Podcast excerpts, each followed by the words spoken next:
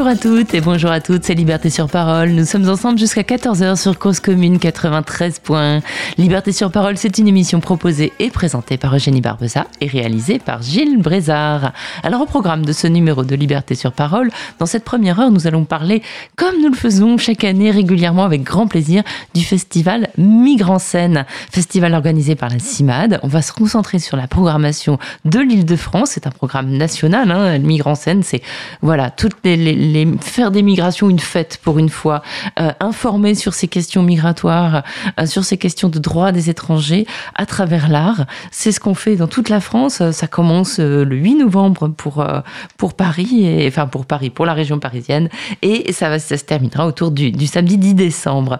On va parler de cet événement avec Lydia Nidam. Je vais y arriver. Lydia, bonjour. Bonjour, Eugénie. Vous êtes responsable de la programmation de ce festival pour l'île de France. Et donc, on on va déjà peut-être en détailler un tout petit peu avec vous bah, l'esprit et le thème. Je lis liberté, ce qui me réjouit. Euh, liberté, oui, au pluriel. Ouais. Alors pourquoi liberté? Liberté avec une précision dans l'égalité et la solidarité. Euh, donc ces deux, ces deux sous-titres sont importants. On n'est pas très loin de la, devise, la, devise républicaine, hein ah, Pas très. pas très. Euh, il manque, voilà, la fraternité, mais on sait à quel point euh, elle est bah, ça a été rappelé par le droit grâce à Cédric oui. le devoir de fraternité quand même. Hein. On, peut, on, peut, au moins dire ça, même si dans les faits, c'est pas toujours le cas. Euh, donc en, deux mots, on rappelle euh, les actions de la CIMAD, les missions de la CIMAD. Donc la CIMAD, c'est une association, c'est une vieille dame qui a 80 ans et qui, depuis 80 ans, s'engage pour la défense des personnes exilées et opprimées. Euh, dans, elle s'engage, elle, elle, combat aussi pour un accueil digne et sans discrimination. Voilà. Alors la mission principale de la CIMAD, c'est un accompagnement juridique pour la défense des droits mhm. euh, des personnes étrangères. Elle agit aussi euh, dans les centres de rétention Absolument. ça a longtemps été la seule à y pénétrer d'ailleurs. C'est plus le cas maintenant, mais ça a été la seule association qui. Oui, et ce n'est plus le cas maintenant. Et par ailleurs, elle a une autre mission qui est de témoigner, euh, d'informer, de se mobiliser et d'alerter l'opinion publique sur euh, toutes ces questions. Donc elle mène des, actions de plaidoyer, etc., etc. Voilà. Alors, à côté de cet accompagnement juridique, il y a euh, un autre volet qui sont, qui est pardon, euh, les actions de sensibilisation. Et c'est très important parce que on essaye de sensibiliser et d'informer sur la réalité de ces questions migratoires différents publics, les scolaires, où il y a beaucoup d'actions dans les écoles, etc. Et également par le, le biais du festival Migrants Scène, euh, qui a festival pluridisciplinaire. Hein. Il y a du cinéma avec des films d'ailleurs récents hein, qui sortent euh, là cette semaine, qui vont être programmés, euh, du théâtre, de la danse, de la musique et bien sûr des débats. l'idée, c'est d'avoir de présenter des œuvres et les accompagner. C'est ça, d'avoir à chaque fois d'en parler ensemble. Tout à fait. C'est-à-dire que comme on n'est pas euh, des programmateurs, euh, on s'appuie sur la programmation de nos partenaires, qui sont en effet des théâtres, euh, des cinémas, etc. Et on regarde ensemble dans la programmation de nos partenaires, notamment des grandes scènes nationales, si à l'époque du festival, on a... ils ont programmé un spectacle qui rentre en résonance avec euh, la thématique, la thématique euh, de la CIMAD. Voilà. Hmm. Euh, donc, je vous parlerai tout à l'heure euh, de, de l'Odéon, du théâtre de la ville, etc. Euh, oui, ça, c'est les, les, lieux prestigieux. Et on se rend compte quand même qu'il y a une très belle programmation, hein, avec, avec des, des, des, spectacles qui rendent compte, par le théâtre, par la danse, par le cinéma, de différentes thématiques abordées par la CIMAD, que ce soit les droits des, des jeunes étrangers isolés, mmh, mmh. que ce soit le mal être des travailleurs sociaux qui sont pris dans des injonctions contradictoires et qui sont euh, complètement, enfin, qui s'ils veulent bien faire leur travail, sont obligés de le faire avec manque d'humanité. Euh, c'est, voilà, il y a, des, y a des histoires à la fois personnelles à laquelle les gens peuvent s'identifier. Euh, il y a aussi ce spectacle dont vous allez peut-être nous parler. Je crois que vous l'avez vu hier soir ou avant-hier soir. c'est le spectacle en transit. Pour le coup, c'est un spectacle mêlant danse, théâtre, vidéo. Non, pas danse, théâtre et vidéo. Théâtre et vidéo.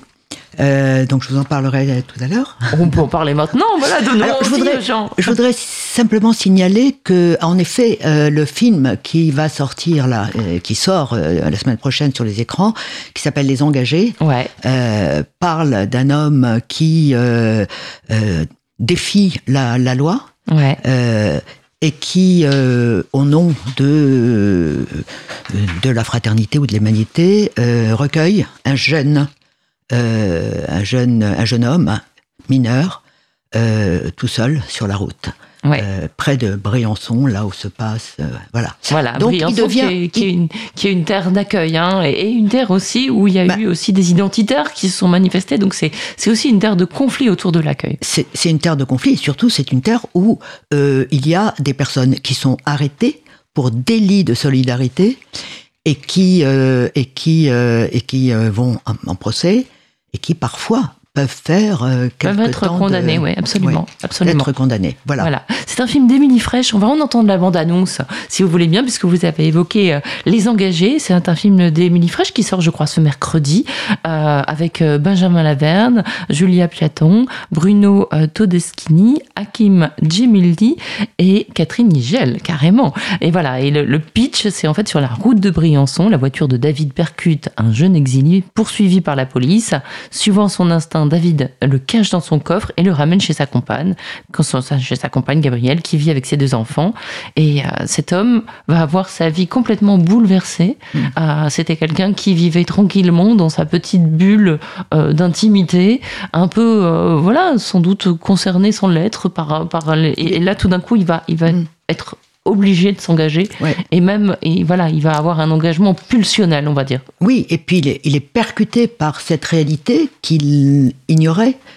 Et euh, et donc voilà, là il, s'engage euh, et il, euh, au mépris de la loi, c'est-à-dire que tout ce que je disais tout à l'heure. On, écoute, on écoute la bande annonce tout de suite et ensuite je vous dirai quand est-ce que vous pouvez le voir avec un débat après. Que faisiez-vous en pleine montagne à 2 heures du matin? Faisais une randonnée nocturne. Oui, c'est ça, foutez-vous de moi. Tu te rends compte du risque que t'as pris, David? Un homme est en train de crever dans le froid et je suis allé le ramasser. Tu sais ce qu'il a traversé avant d'arriver ici? Il a vécu l'enfer. T'as encore faim? Tu crois qu'il a quel âge? Il m'a dit 15 ans. Il a traversé plein de pays, hein Il a amené ce matin dans une association. Je suis sûr que ça va aller. Ne t'inquiète pas pour lui, c'est un palace ici, regarde. Je veux surtout pas que, que tu perdes espoir, d'accord? Vous sortez du véhicule, s'il vous plaît? Qu'est-ce qui se passe? Les flics, ils ont le droit de prendre des gens et de les balancer comme ça? Mais c'est des réfugiés politiques, tous ces gens Ça les rend moins humains? Vous avez besoin de bénévoles comme nous Ça sert à quoi, en fait? Ça sert à être solidaire. Montrer que la fraternité, c'est pas juste un mot. C'est pas s'engager, ça. C'est se mettre hors la loi. Qu'est-ce qui t'est arrivé là? On nous dit qu'on est des hors-la-loi parce qu'on vient porter secours. Mais qui peut accepter ça? Dans un monde civilisé, la solidarité ne devrait pas être un délit.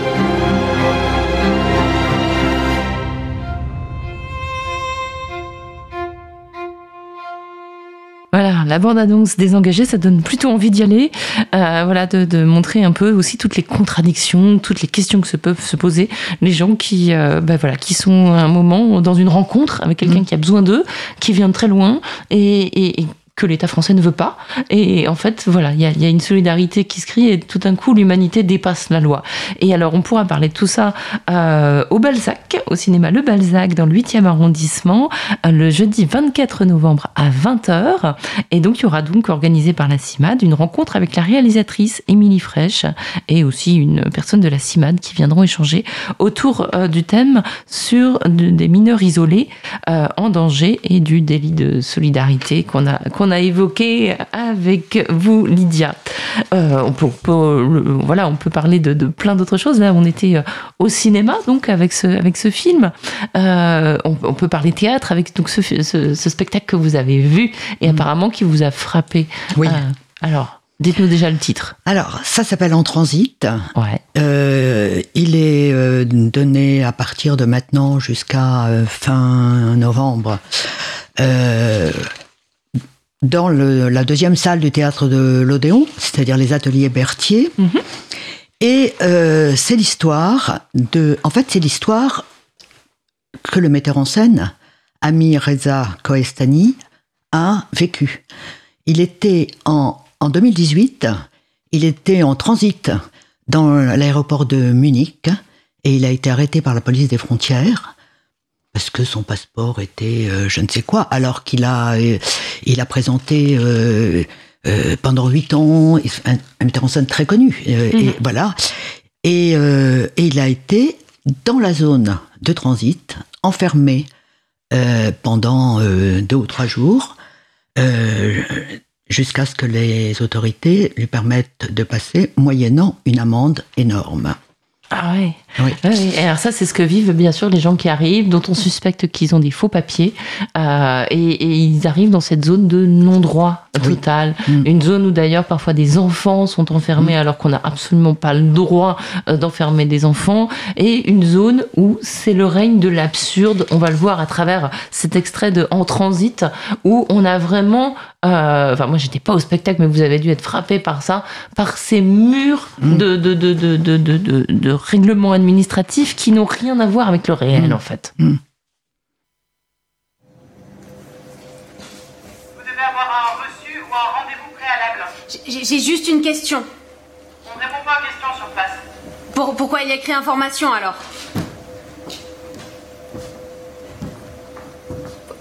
Ici, Monsieur service des visas je, je, je sais, je, je, ne veux pas faire de demande de visa. Si vous n'avez pas de dossier, ce n'est pas possible. Oui, je, ne veux pas faire de demande de visa, mais je dois quand même m'adresser à ce service. Monsieur? Ils ont reçu mon attestation morale C'est justement l'attestation qui pose problème. Pourquoi? D'après vos déclarations à la police des frontières, vous vous êtes entendu avec ce couple américain pour garder leur chien en échange d'une attestation qui vous enverrait. Oui, je n'ai pas menti. Vous auriez dû.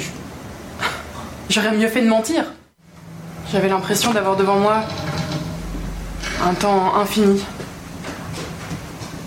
Le temps de, retourner chez moi. Pour être là quand tout changerait.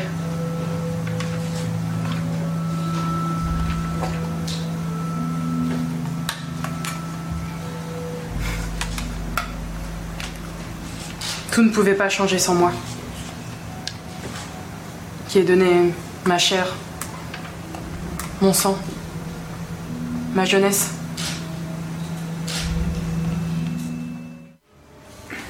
Qu'est-ce que c'est?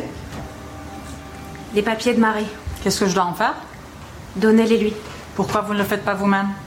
Je ne suis pas sûre de la revoir. Il s'est passé quelque chose? Pourquoi? Vous n'étiez pas censés partir ensemble? Où ça? Où ça? Je ne vais nulle part. Vous n'avez pas reçu votre visa? C'est le visa de Weidel. C'est vous, Weidel, maintenant. J'aurais bien aimé. Vous disiez que c'était un salaud. Les avis sont divergents.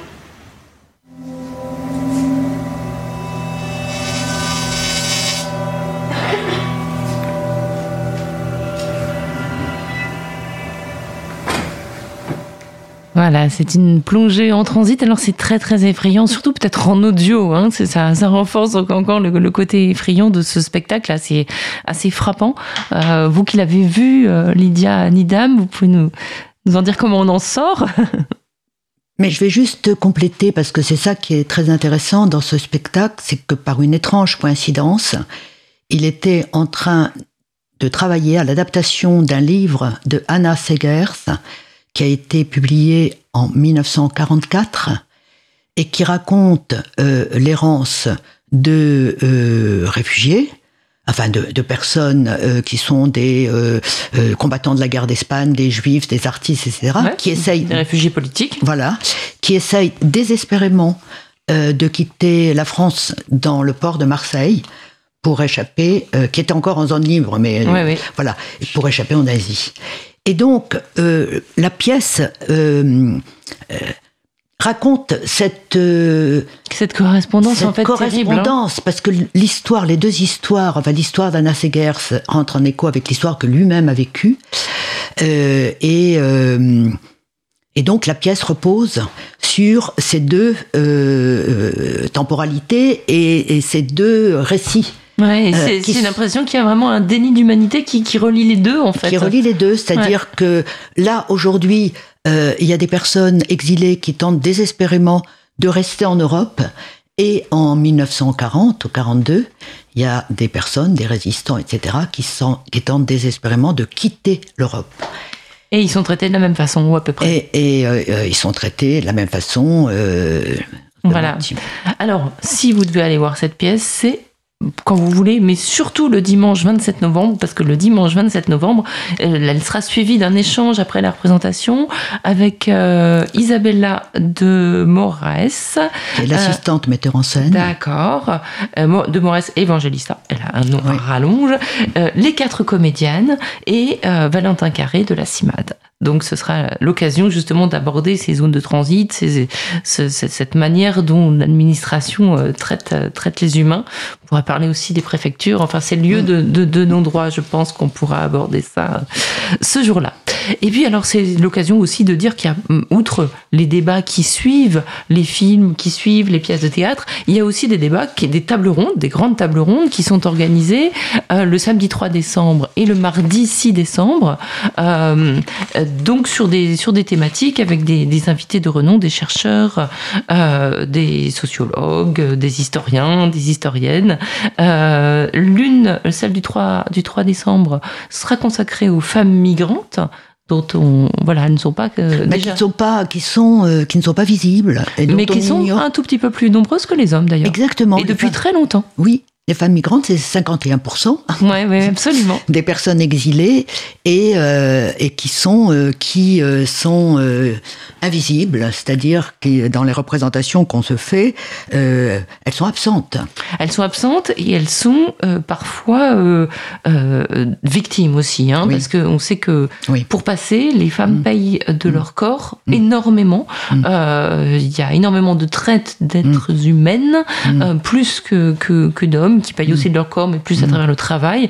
Euh, mais les, les femmes payent, payent beaucoup de leur corps et sont souvent aussi happées dans des réseaux, ce qui les rend invisibles et surtout encore plus euh, euh, inaccessibles au droit, en fait. Donc voilà, on, pourra en parler. Donc ça, c'est à la bibliothèque Vaclav Havel, dans le 18e arrondissement parisien.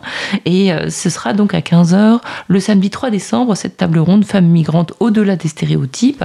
Il y aura Linda Guéry, historienne, spécialiste du genre en migration, euh, qui modérera cette table ronde. Alors Linda- Guéry, elle est formidable, elle a, elle a, elle a travaillé sur, notamment sur Marseille, et sur le temps long. C'est une vraie historienne qui a travaillé sur le temps long et qui a, qui a vu comment les femmes arrivaient à construire des, des, des bouts d'économie quand même avec leur travail, avec leur intégration, avec leur solidarité.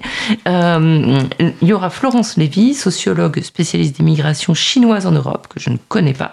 Céline Roche, chargée de projet euh, personnes étrangères victimes de violences à la CIMAD d'Île-de-France puisque la CIMAD a, alerté Mm. sur le fait que bah voilà, il fallait que les femmes étrangères puissent être accueillies dans les commissariats quand elles voulaient porter plainte et qu'il n'y ait pas la menace qu'elles perdent leur, Mm. Une titre de séjour, voilà, parce que Mm. c'est souvent le, le chantage qu'on leur fait aussi. Mm. La CIMAD a beaucoup œuvré aussi pour euh, que les femmes puissent avoir accès à leurs droits. Et il y aura également euh, Bishra, Bishra Benya de la coordination des sans-papiers de Paris. Alors ça c'est pour le 3 décembre, notez bien, c'est à 15h. Et puis alors à 20h le mardi 6 décembre, euh, à l'association des étudiants protestants de Paris, c'est rue Titon dans le 11e, là on, voit que deux problématiques s'enchevêtrent, euh, avec à la fois les questions migratoires et les questions du dérèglement climatique.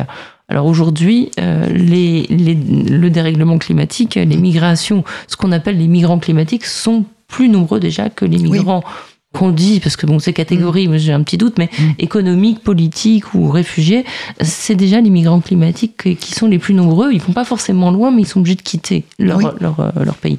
Les migrations euh, environnementales sont le premier facteur aujourd'hui des flux migratoires. Ouais des, grands déplacements de population, mhm. et ça c'est quelque chose qu'on ignore. Qu'on ignore et qu'on voit pas. Et que à terme, ça va nous concerner aussi, Bien nous, sûr. les pays d'Europe.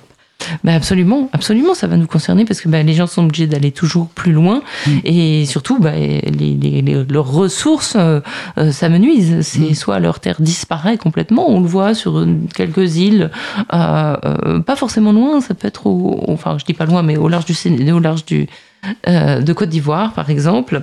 Euh, et alors, ce débat, il est en, partenariat avec les petits débrouillards. Et je crois qu'on a euh, la directrice générale des petits débrouillards avec nous. Est-ce que Cécile Poletti est là? Oui. Bonjour, Cécile, comment allez-vous Très bien.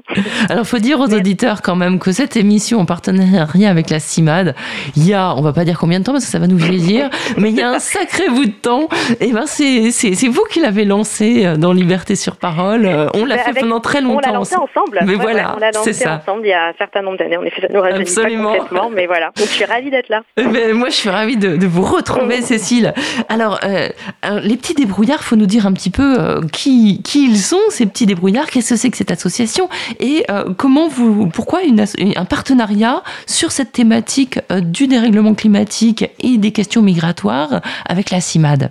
Alors bah, peut-être pour présenter très très rapidement les petits débrouillards. Donc nous on est les petits débrouillards Île-de-France. C'est une association qui a à peu près près de 40 ans. C'est une association d'éducation populaire et qui appartient au premier réseau de culture scientifique et technique. nous, on est présent sur toute l'île de France et notre objectif, c'est de favoriser auprès d'un public large, alors après un peu plus spécifiquement quand même un public plus jeune, on va dire entre 7 et 25 ans, le développement de l'esprit critique grâce à la culture scientifique et technique. Alors, qu'est-ce que ça veut dire concrètement? C'est qu'on va appliquer la démarche scientifique, la démarche expérimentale justement en expérimentant, en observant, en se questionnant, pour mieux appréhender bah, le monde qui nous entoure, en avoir une lecture critique et in fine, pouvoir agir dessus. En gros, on pourrait résumer faire pour comprendre et comprendre pour agir. Et euh, notre démarche, elle est aussi basée sur le développement et le rapprochement de la science et de la société, en créant des passerelles entre les universités, le monde de la recherche et puis euh, bah, ce public large et notamment les jeunes. D'où, on va dire, ce partenariat euh, avec, avec la CIMAD euh, autour de ce débat. Nous, ce qu'on pourrait, ça fait partie aussi pour nous de, de, de, tout un, cycle de café sciences euh, qu'on a en de, partout en Ile-de-France euh, sur différents sujets. Et il nous semblait que, bah, comme vous l'avez introduit, hein, les migrations et la question du, du, dérèglement climatique et du réchauffement climatique étaient vraiment un sujet d'actualité et que ça pouvait euh, de, être intéressant de le traiter avec voilà deux, axes un peu particuliers avec nos deux intervenants, sachant que les petits débrouillards, juste pour terminer là-dessus, on a plusieurs grandes thématiques d'intervention, dont évidemment euh, cette question du dérèglement climatique qui intéresse beaucoup et qui concerne beaucoup les jeunes. Alors c'est vrai que euh, moi, ça, je, suis plutôt jeune et c'est vrai que les petits débrouillards, j'avais toujours cette image de la petite valise type petit chimiste où les gamins faisaient des expériences. Et euh, bon, c'est vrai que ça a beaucoup changé. C'est-à-dire que maintenant, on fait du fact-shaking au petit débrouillard. Mm. On apprend à penser par soi-même. On apprend à avoir un esprit critique, comme vous venez de le dire, Cécile Poletti. C'est-à-dire qu'on apprend à disséquer l'information, notamment. Euh, on apprend à, à, voilà à avoir une approche scientifiques du monde, ce qui est quand même bienvenu à l'heure des vérités alternatives qui se déploient un peu partout. Et vraiment, vous vous êtes, vous êtes adapté au monde contemporain. C'est-à-dire qu'il y a sans doute encore des valises de petits chimistes qui sont géniales, hein. Euh, mais bah, les valises petits chimistes, ce qui est intéressant, c'est qu'on va créer son propre cheminement de pensée grâce à cette démarche expérimentale. Mmh. Donc ça, c'est plus des outils. C'est-à-dire que là, presque la culture scientifique, au-delà d'être une fin en soi, est vraiment un moyen. C'est-à-dire bah, comment en fabriquant, en faisant, en observant, en testant, en se trompant, c'est là où du coup on va acquérir de la connaissance, de la curiosité et de la connaissance. Et une connaissance et, puis de se sentir légitime en fait. Donc ça va avec un peu le fact-checking dont vous, dont vous parliez. C'est comment on n'a pas juste une information qui nous tombe dessus puis on se sent pas forcément légitime pour la contredire ou même la questionner, mais comment à travers cette démarche d'expérimentation, on apprend à se construire sa propre pensée. Alors, il y a des jeunes qui vont vous accompagner pour venir écouter et peut-être discuter avec euh, Benjamin Coria, euh, l'économiste qui sera là, François Gémen, qu'on ne présente plus, qui est donc politiste, spécialiste des questions de migration environnementale. Et, puis, il y aura, ce sera modéré par euh, David Eloy, journaliste. Mm. donc, il y a, vous l'avez préparé comment avec les jeunes? Bah, c'est un peu l'intérêt. Du coup, c'est deux, donc Benjamin Coria et, François Gémen. Ce qui est intéressant, c'est que du coup, ils vont, en effet, François Gémen est spécialiste des migrations, puis la, la notion de l'anthropocène, qui est en effet cette notion qui est une nouvelle ère, en fait, qui, qui, qui, arriverait où, où, où, l'empreinte de l'homme aurait de, serait finalement cette empreinte-là qui aurait le plus de conséquences euh, sur les changements euh, de, de, la Terre, quoi. Contrairement à, oui, une empreinte géologique de euh, l'homme. Mm. C'est ça. et Benjamin Coria euh, qui, lui, va avoir vraiment plus euh, euh, là la vision de l'économie, c'est-à-dire que, comme vous le disiez avec Lydia, ça va ça va concerner tout le monde. alors à toute proportion gardée, c'est on va dire ces mobilités liées au réchauffement climatique vont aussi concerner l'Europe et la France.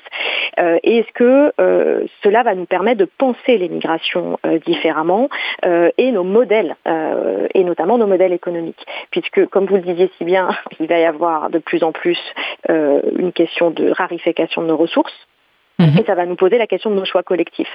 Est-ce que du coup, euh, face par exemple à cet épuisement des ressources, on est dans une logique de concurrence ou de coopération euh, et est-ce qu'on est dans une logique de propriété, c'est-à-dire des gros groupes ou certains voilà, propriétés de certaines ressources, euh, ou est-ce qu'on est dans une logique de commun? Et euh, je ne sais pas si je peux parler deux secondes de la notion de commun. Oh mais oui, si, mais absolument, mais tout vient de là, de la suppression des communs, c'est ce qui a causé notre perte. Donc rappelez-nous ça. donc juste les communs, donc il faut venir hein, le site parce que Benjamin Coria en, parle beaucoup mieux que moi et, de manière très très pédagogique. le commun, ça fait référence à une ressource, enfin euh, un commun, ce serait par exemple un lac, une forêt, euh, donc ça peut être des ressources matérielles, mais même immatérielles, hein, ça peut être une base de données, etc. Mais donc il faut qu'il y ait une ressource, euh, donc de l'eau, de l'air, enfin voilà des, des, ressources qui sont un mode d'accès à la ressource, c'est avec les règles de son partage et avec des droits et des obligations. Par exemple, on peut utiliser une forêt et elle est commune, donc c'est un commun, on peut l'utiliser, mais bah, il va falloir faire attention, c'est-à-dire ne pas, euh, par exemple, chasser certaines espèces à certains moments, ne pas cueillir tout, etc. Donc des règles et des obligations, et un mode de gouvernance, c'est-à-dire qui va permettre de faire respecter ses droits et ses obligations autour d'une ressource, mais une ressource qui est finalement mise en commun pour une communauté et pour le bien d'une communauté. Mmh. Donc c'est toute cette notion-là qui finalement va complètement à l'inverse de nos modèles économiques actuels, euh, qui est beaucoup plus basé sur la propriété. Absolument. Euh, et les communs, c'était au Moyen Âge, c'était aussi un, terrain d'émancipation, notamment des, des femmes. C'est pour ça que je disais notre perte, puisqu'on est trois femmes là au micro. Euh, c'est vrai que la, la, les, les, enclosures et le fait qu'il n'y ait plus d'accès aux communs, ben ça a cantonné les femmes déjà à être privées de ressources économiques et d'autonomie, et ça les a cantonnées dans l'intérieur des, des, habitations. Et les communs étaient aussi quelque chose de très émancipateur. C'est mon, mon, mon, quart d'heure féministe, enfin ma minute féministe. mais mais c'est vrai que voilà, ça, ça a changé beaucoup de choses quand on a supprimé les communs au Moyen Âge et l'essor du capitalisme industriel et de la propriété a, un petit peu, ça a été un point de bascule, on va dire. Oui, complètement.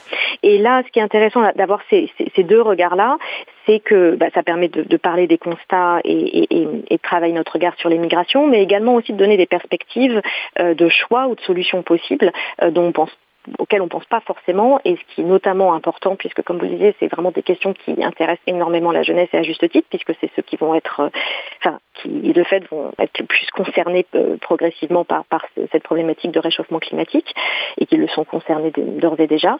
et donc voilà, du coup d'ouvrir aussi ces perspectives-là de, de, changement fondamental, hein, on va dire, de, de, de prisme et de modèle de société, c'est important de pouvoir le questionner, le discuter et, et de le mettre à l'ordre du jour. Mmh. Débat passionnant. De toute façon, avec François Gémen, en plus, ce sera sans doute un peu drôle. Et, oui, oui, en plus. oui, les deux en plus. Et, oui, donc, je j'ai pas, pas, répondu du coup à votre question sur comment on va travailler avec les jeunes. Euh, donc, bah, l'idée justement, c'est de pouvoir euh, travailler un peu en mode de débat inversé, c'est-à-dire euh, de travailler avec bah, différents groupes dont on sait qui vont un peu composer le public.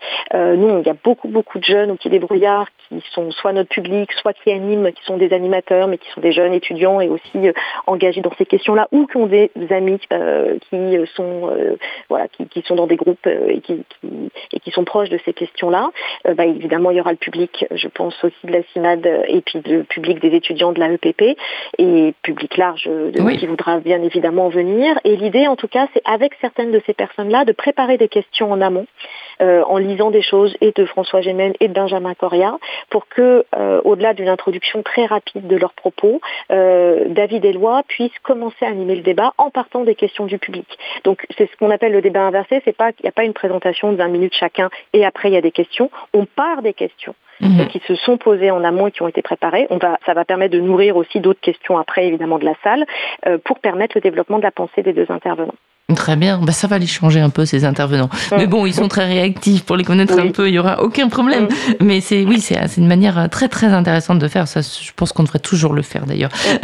c'est peut-être la, la, la, meilleure des choses euh, parce qu'effectivement là, on va on va partir des centres d'intérêt euh, des, des, du public et, et, des gens qui, en l'occurrence, ces jeunes qui, qui sont et qui vont être directement euh, concernés par ce, ce, changement climatique et par le monde qui qui va leur rester. Euh, bah voilà. Bah, super. Euh, bah c'est un beau, un beau projet. Hein. Euh, mm. Lydia, vous vouliez ajouter quelque chose? Oui, je voulais ajouter que c'est le mardi 6 décembre, dans le 11e, euh, rue Titon, donc à l'AEPP, qui, comme Cécile l'a dit, est l'association des étudiants protestants de, de Paris. Pas de... Et bien sûr, voilà, de Paris. Bah voilà, mais Paris c'est la France. Ah bah voilà, un beau centralisme. Tiens, on va encore se faire taper sur les doigts. Moi, je voudrais rajouter un truc très intéressant et très important, c'est que c'est entrée libre, bien sûr, c'est gratuit. Oui. Donc euh, voilà, c'est une belle séance d'éducation populaire, mm. euh, voilà, à laquelle, on peut participer mardi 6 décembre. Donc pour cette table ronde, un grand merci Cécile Politi. Et puis bah, bah, merci à vous. voilà, on va on va réfléchir. Peut-être que vous vous allez intervenir un peu plus souvent sur Radio Cause ah, Commune, ce serait sympa. Bon, voilà, on, va, on va, voilà, on prévient nos auditeurs qu'on va vous retrouver bientôt. Merci beaucoup, merci. Eh ben, merci à vous, bonne fin d'émission. Merci, à, très bientôt. Au revoir. Voilà, donc euh, beau partenariat aussi hein, avec les petits débrouillards. Et puis c'est une manière de réfléchir autrement en impliquant des jeunes qui vont peut-être découvrir la CIMAD, rajeunir vos équipes de bénévoles. Et puis c'est la deuxième année qu'on collabore. Très bien. Et qu'on est en partenariat, parce que l'année dernière, il y avait aussi euh, euh, des neuroscientifiques mhm. euh, qui ont parlé de façon très savante, mais très accessible, des biais cognitifs et de, la façon dont nous-mêmes, nous pouvons être victimes de nos propres biais, c'est-à-dire de préjugés, de préjugés, c'est-à-dire entendre ou, voir la réalité à travers euh, mais à travers notre vécu, à travers euh, voilà, à travers nos voilà nos propres. Euh, mais c'est très intéressant à déconstruire parce que c'est pas voilà dire je ne suis pas raciste ou dire je n'ai pas peur de l'autre, mm. ça veut rien dire. Mm. C'est voilà c'est au moment de la rencontre, c'est en rencontrant des gens qu'on apprend. Ça s'apprend aussi à, oui, oui tout à, fait. et on a on a nous-mêmes des réflexes. Bien sûr. et donc voilà donc ces neuroscientifiques nous ont c'était absolument passionnant. Super. Voilà, donc pour ces, ces, deux tables rondes, mais il y a également, il y a encore, il y a aussi euh, du théâtre, bien sûr. Euh, et alors, je, voudrais qu'on parle, on va, on va appeler euh, un, un, des metteurs en scène qui, qui Pierre-Marie Baudouin, qui, qui présente Fiction d'asile au nom du peuple français. Mais puisqu'on était sur les bénévoles de la CIMAD, je voudrais juste signaler que le samedi 10 décembre à 19h à Paris 18e au Grand Grand Parquet, qui est un, théâtre très sympathique, rue d'Aubervilliers. il y aura, alors je ne sais pas trop ce que c'est. L'idée de, de, ce projet de la compagnie Tout un ciel, c'est de mettre en scène, mettre sur scène des personnes qui sont un peu dans l'ombre, qui sont bah, les personnes de la CIMAD qui passent beaucoup de temps en tant que bénévoles à expliquer les droits aux gens, à les accompagner, à refaire des papiers, à leur fournir des papiers qu'on leur demande tout le temps. Alors c'est plus que ça parce que une des, des euh, euh, autrices de, de, de, ces textes, c'est Laure Grissinger qui est bénévole à la CIMAD et qui est par ailleurs euh, dramaturge. en réalité, c'est plus sur les bénévoles euh, avec qui elle travaille, mhm. qui sont aussi des femmes migrantes. D'accord. Et qui euh, travaillent dans une association de distribution alimentaire. oui. et, et, donc, euh, c'est pour, pour changer le regard, pour dire comment ces femmes migrantes viennent aussi aider des personnes qui sont souvent des personnes françaises et qui sont dans une situation précaire, il n'y a pas que les exilés qui sont dans une situation précaire. Bien sûr. Et donc la, situation est, est inversée mhm. et, et, elle a créé des ateliers. En réalité, c'est une, c'est une étape de son travail avec ces femmes qui ont euh, participé euh, à la pièce avec leurs mots, avec leur vécu. Et, euh, et voilà. Donc ça, mhm. c'est à nouveau un changement de, de regard. Très bien, très bien. À ce changement de regard. Et forcément, je me rappellerai toujours d'un jour, dans, dans ce quartier-là, j'habite pas très loin, de, de, dames euh, musulmanes qui ne fêtaient pas Noël, euh, qui, enfin voilà, étaient des dames qui avaient peu de moyens mm. et qui, pour Noël, allaient faire à manger à des gens catholiques, euh, mais qui sont dans un centre du petit mmh. frère des pauvres. Mmh. Et c'est elle qui allait euh, justement ce jour-là, parce que pour elle, ça n'avait pas de symbole particulier, Noël. Mmh. Mais elle savait que pour les gens un peu démunis de confession, on va dire chrétienne, ou de tradition chrétienne, de culture chrétienne, c'était important. Mm. Donc c'est elle qui allait faire à manger ce, jour-là. C'est ce jour-là que j'ai réalisé que la solidarité, c'était vraiment quelque chose. La solidarité, ça marche dans les deux sens. Voilà, c'est ça. Et ça, on l'ignore tout à fait. Et on le rencontre comme ça dans la vie parfois, ou dans un spectacle. Mm. Et donc, par exemple, dans ce, dans ce spectacle qui aura lieu donc à 19h au Grand Parquet, 35 euh, rue d'Aubervilliers, euh, le samedi 10 décembre. On va revenir en arrière dans la programmation, on va se rapprocher euh, de notre date du jour, puisque le mercredi 16 novembre, eh bien, Fiction d'asile au nom du peuple français, c'est un texte euh, mis en scène par, euh, écrit et mis en scène par Pierre-Marie Baudouin, qui doit être avec nous si tout va bien. Pierre-Marie Baudouin, vous êtes là? Oui, tout à fait. Bonjour. Bonjour, et merci de nous avoir rejoints par téléphone. Alors, Avec grand plaisir. d'où vient ce texte? Je crois que ça, c'est une enquête un petit peu que vous avez faite. Exactement, c'est une enquête que j'ai euh, que j'ai menée pendant plusieurs mois à la Cour nationale du droit d'asile. J'ai poussé la porte et euh, j'ai assisté, euh, parce que les audiences sont publiques, à une vingtaine d'audiences qui se tenaient donc à la Cour nationale et en prenant des notes, euh, très rapidement, je me suis dit qu'il y avait là un, sujet euh, très important, bouleversant, euh, pour, pour parler finalement de la crise de la crise migratoire, plutôt de la crise de l'accueil des, des, migrants et des migrantes. et c'est ce que je me suis attelé à faire. Alors juste pour nos éditeurs, dire un peu ce que c'est que la fameuse CNDNA, la Cour nationale du droit d'asile, c'est effectivement un, tribunal hein, qui décide si la personne est admise en tant que réfugié sur le territoire français ou non, pour faire très très simplement. Donc ça veut dire que vous avez entendu des histoires d'exil, euh, des enfin vous avez entendu des gens qui racontent pourquoi ils ont dû fuir leur pays, qui doivent prouver euh, qu'ils étaient menacés de mort, en l'occurrence, de, de, qu'il y avait un gros risque si on les renvoyait dans leur pays.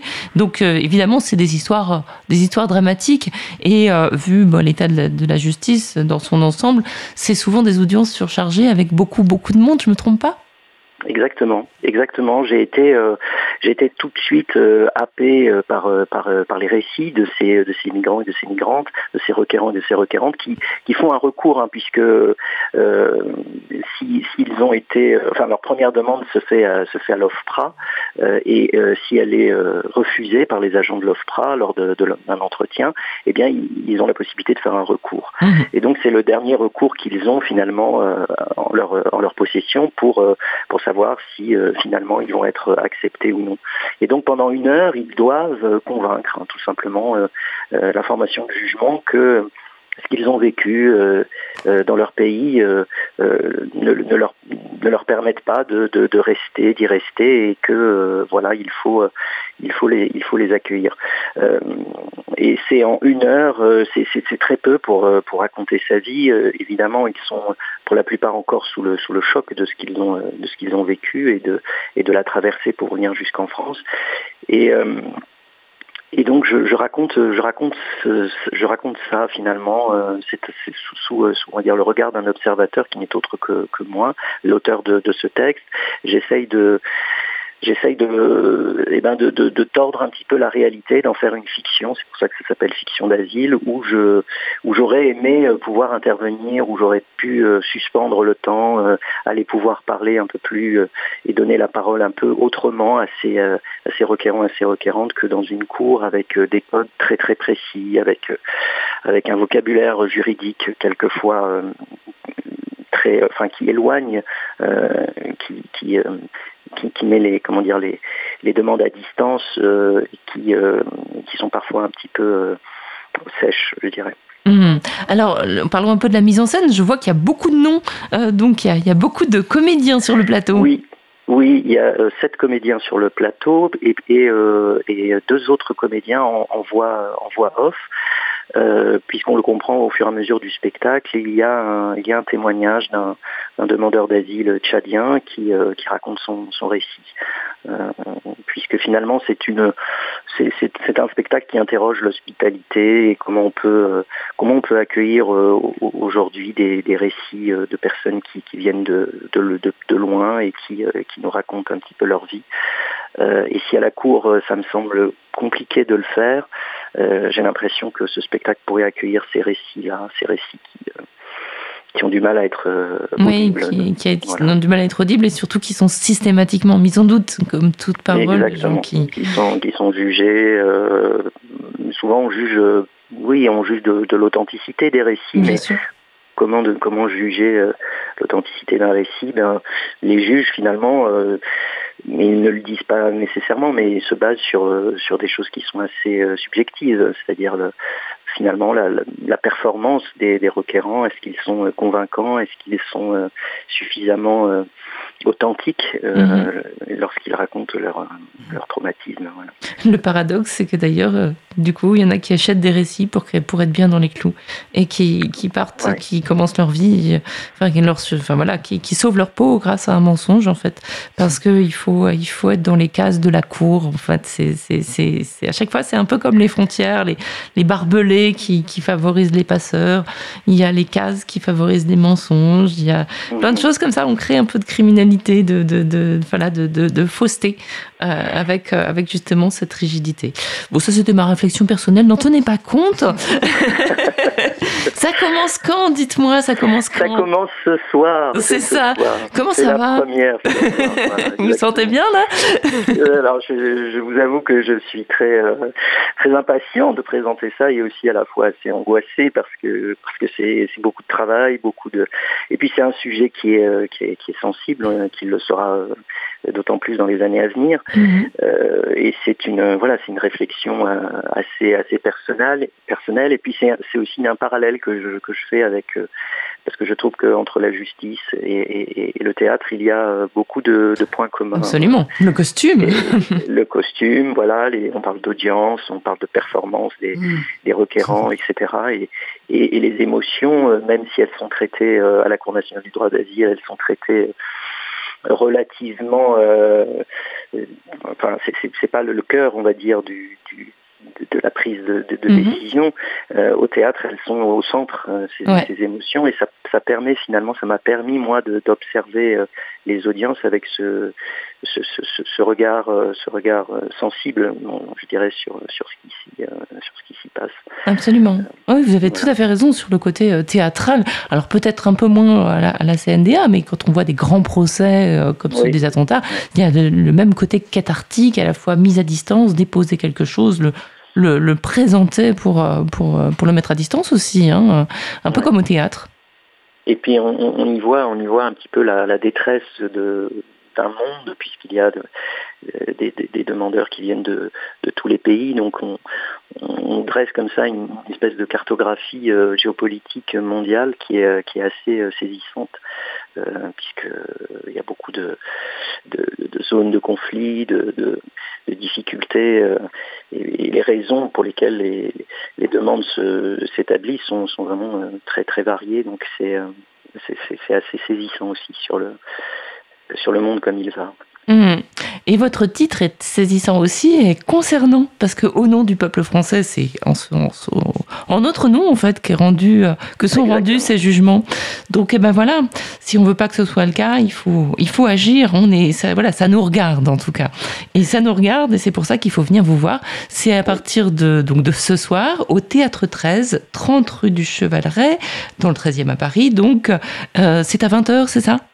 Exactement. Voilà. À 20h tous les soirs euh, jusqu'au 18 novembre. Et alors le 16, faut venir d'autant 16, plus ouais, parce que le d'autant 16, euh, après la représentation, il y aura une rencontre avec vous et euh, Sixte Bianchi de la CIMAD euh, sur l'illusion de l'objectivité juridique et la crise de l'accueil. Donc ce sera l'occasion de, de discuter après avoir vu le spectacle. Avec grand plaisir. Merci beaucoup. On croise Merci les doigts pour ce soir et pour tous les autres soirs. Merci. Merci beaucoup. Au revoir. Au revoir. Donc voilà, un spectacle à voir. Donc fiction d'asile au nom du peuple français. Donc c'est Lydia, dites-nous. Oui, je voulais rajouter une chose.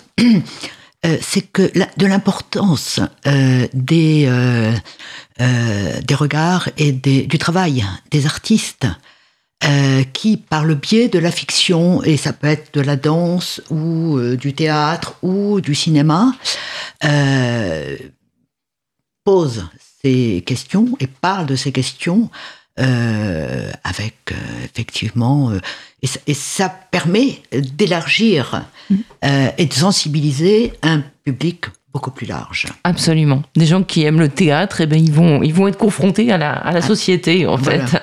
Et, et parfois, avec euh, justement, euh, euh, voilà, sachant que ces fictions sont inspirées du réel, ça peut, par la fiction, ils peuvent rentrer dans, dans, dans, une, une sensibilité qu'ils n'auraient pas forcément, surtout s'ils regardent des chaînes d'information, on continue toute la journée.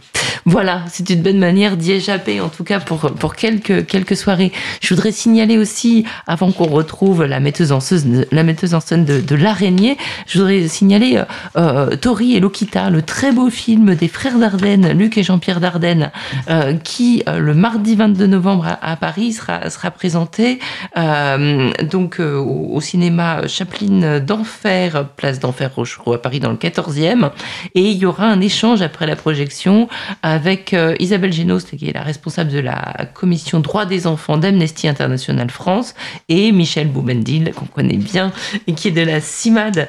Et euh, donc, bien sûr, ce film, il raconte l'histoire de, de deux adolescents, euh, un enfant et une adolescente, euh, frères et sœurs, en tout cas dans, dans leur, dans leur exil, qui, qui, se, voilà, qui, qui, qui ont, ont- ont voyagé ensemble et euh, qui, euh, bah, l'un a des papiers, l'autre pas. Euh, et, et donc, c'est c'est vraiment une histoire poignante comme ils savent faire, euh, extrêmement humaine, qu'on peut voir déjà au, au cinéma et qu'on peut voir aussi avec un débat après. C'est toujours intéressant parce que tous les, toutes les toutes les œuvres qu'on va voir, en fait, rejoignent des thématiques dont s'en parle à Simad. hein. Oui. Je voudrais juste signaler que ce film faisait partie de la sélection officielle du Festival de Cannes. Absolument. Et qu'il a reçu euh, un grand prix, je sais plus lequel.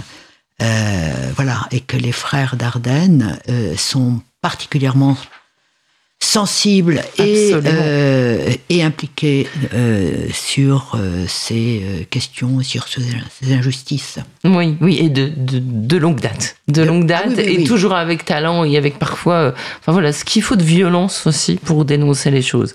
Alors, je voudrais qu'on parle maintenant d'un spectacle qui s'appelle L'araignée, qui est qui est assez, alors je l'ai pas vu, c'est joué par, interprété par Emmanuel Lafont et écrit et mis en scène par Charlotte Lagrange, qu'on aura au téléphone dans une seconde. Mais je voudrais qu'avant, on entende un extrait de cette pièce, L'araignée. Je commence à taper. Il faut tout raconter de ce qui s'est passé. L'injustice, ça m'a toujours révolté. Donc tu vois, tous ces mineurs isolés étrangers, ils ont besoin de toi. Avant, ces gamins, ils disaient merci. Maintenant, ils arrivent en connaissant leurs droits et ils croient que nous, on est là pour se mettre à leur service. Je suis duc de formation, éducatrice spécialisée. Ça n'est qu'un métier. On a une pétition sur le dos, 32 000 signatures en tout. Tout le monde est contre moi. Si ce gosse comprend tout si bien, c'est qu'il n'est pas si petit. Il doit avoir 22 ans. Niamoula, j'ai appris à dire je t'aime en soniqué. Niamoula, il répète. Il a lancé un bâton contre un arbre, comme un javelot. Mon homme me dit, en me voyant les yeux émus, tu t'impliques un peu trop. Je ne crois pas que ce soit bien pour les enfants. Il parle d'un problème de posture. Je suis complètement empêtrée. Qu'est-ce qui s'est passé avec Suleiman? Elle écrit TS dans les mailles de sa toile. Ses mandibules coulent de fil blanc et je crie Tamoula Tamoula S-E-N-F-C Niamoula, mouchinet Niamoula, Mena du Pec du Doux Je ne sais pas ce qui s'est passé. Je ne sais pas ce que j'ai raté pour que ça ait lieu. Charlotte Lagrange doit être avec nous. Bonjour Charlotte. Bonjour. Bonjour, on vient d'entendre un extrait euh, donc de, de, votre pièce L'araignée, alors qui prend le point de vue euh, d'une éducatrice de l'aide sociale à l'enfance, hein, c'est bien ça. Euh, c'est une fiction, mais c'est une, une, histoire que je crois vous avez écrite à partir de multitudes d'histoires que vous avez recueillies auprès de ces travailleurs sociaux. Oui, tout à fait. En fait, j'avais commencé à faire des créations participatives euh, donc c'est des créations avec des, euh, des, gens qui sont amateurs et qui peuvent prendre plusieurs formes. Et là, c'était le théâtre de Montbéliard, donc ma scène nationale, qui m'avait proposé de travailler avec des jeunes gens qui étaient en classe UPE2A, donc c'est les classes d'unité pédagogique euh, pour élèves primo-arrivants et allophones, donc mmh. un premier sigle. Euh, et dans ces classes, il y avait des jeunes gens euh, qui venaient de partout, qui étaient venus certains avec leurs parents, certains seuls. Et euh, la deuxième année de création participative, là, j'avais quasiment que des mineurs non accompagnés. Euh, qui étaient en classe technique, euh, dans un lycée technique. Et euh, je me suis heurtée à plein de, de dysfonctionnements. Par exemple, euh, ils ne voulaient pas euh, qu'on se venir à la télé le mercredi parce que c'était le seul moment où, certains voyaient leurs EduxP, puisque certains n'étaient pas logés en foyer, mais dans des colocations. Des hôtels, des colocations. Euh, là, c'était les colocations. Il y avait, il y en avait qui le mardi soir étaient mais épuisés comme on en voit, enfin on voit rarement un ado épuisé à ce point. Et en fait, à 18h, ils étaient morts de fatigue parce qu'en fait, ils se levaient à 6h du matin parce que pour le coup, oui, il était à l'hôtel à Besançon alors que son lycée était à Montbéliard. Et du coup, euh, c'était des petits dysfonctionnements, plein de petits, qui m'ont donné envie de comprendre un peu plus ce qu'ils vivaient. Et en fait, j'avais vraiment l'impression d'une espèce de toile d'araignée dans laquelle euh, ils étaient accueillis. C'est-à-dire qu'il y avait des éduques par là, des assistants pédagogiques, des profs. Et en fait, euh, eux, ils avaient beau parler leur langue et apprendre le français, il y avait une langue française qu'ils connaissaient mieux que moi, c'est la langue des acronymes. Et, euh, et, du coup, euh, quand j'ai demandé à rencontrer un petit peu les gens qui s'occupaient d'eux, on m'a amené vers plein de travailleurs sociaux qui voulaient parler en off, qui euh, voulaient absolument pas que leurs collègues puissent savoir qu'ils avaient parlé, mais qui avaient besoin de parler. C'est-à-dire qu'ils n'ont pas du tout refusé et certains sont restés quatre heures à me parler. Et j'ai halluciné de découvrir le mal-être au travail. De voir des gens qui essaient de bien faire leur travail et qui, pour, pour bien le faire, étaient obligés de sortir des limites imparties par leur hiérarchie ou alors d'accepter les limites euh, imparties par la hiérarchie et par l'économie, et du coup euh, de finir en burn-out. Euh, D'un côté comme de l'autre, il y a la perte de sens ou le trop plein de travail, euh, le, la, la, vie intime de ces travailleurs sociaux qui, se, qui est abîmée par leur engagement affectif et idéologique. Et donc vous avez construit votre personnage, parce que c'est un seul en scène, hein, à partir de tous ces récits, c'est ça? C'est ça. En fait, c'était tellement complexe euh, comme sujet, puisqu'il y avait beaucoup de bureaucratie euh, et beaucoup de choses à, faire découvrir aux gens, que je me suis dit qu'il fallait que je trouve la forme la plus simple pour euh, travailler cette complexité. Et de fil en aiguille, comme tous ces travailleurs sociaux avaient des... Leurs propos se résonnaient énormément, en fait. Ils avaient beau regarder chacun d'un autre endroit. Euh, certains travaillaient pour l'aide sociale à l'enfance, d'autres travaillaient pour des associations qui étaient des foyers, et euh, des fois des foyers rivaux. Leurs euh, leurs propos se rassemblaient quand même. Et c'est ça qui est terrible, c'est de sentir des gens divisés, euh, qui en fait pourraient tout à fait se rassembler. Mm. Et ils sont divisés par, euh, par une politique économique et, et étatique, hein, je, je peux le dire. Et du coup, je me suis dit que j'allais travailler sur euh, euh, une femme faite de toutes ces femmes, toutes ces personnes que j'ai rencontrées. Et j'ai choisi que ce soit une femme parce que j'avais la sensation que les femmes que je rencontrais étaient plus euh, sujettes à être critiquées d'être trop maternantes ou trop féminines. Mmh. Euh, et du coup, ça me posait vraiment question parce qu'effectivement, une femme qui est dans le soin, on va lui dire qu'elle est maternante. Et un homme qui est dans le soin, on va pas lui dire forcément qu'il est paternaliste. Et, euh, et donc, euh, ce qui peut arriver, hein. Mais du coup, ça m'intéressait d'aller travailler sur cette femme avec tous ces garçons. Euh, parce que la majorité des mineurs non accompagnés, 90% sont des, des, garçons en France pour l'instant. Cette année, en tout cas, je crois. Ouais, ceux qui sont reconnus par l'ASE, oui. Oui, c'est ça. Ceux qui sont reconnus par l'ASE, puisqu'il y a tous ceux qui n'ont pas, la... qui n'arrivent pas à se reconnaître. Bien sûr, et puis c'est les, les, jeunes filles qui disparaissent malheureusement, qui sont happées dans d'autres, euh, enfin voilà, dans des réseaux notamment, ça. et qui, qui échappent à, à, enfin, au viseur de, de l'État en fait, tout simplement. Complètement, complètement. Ça c'est assez terrible.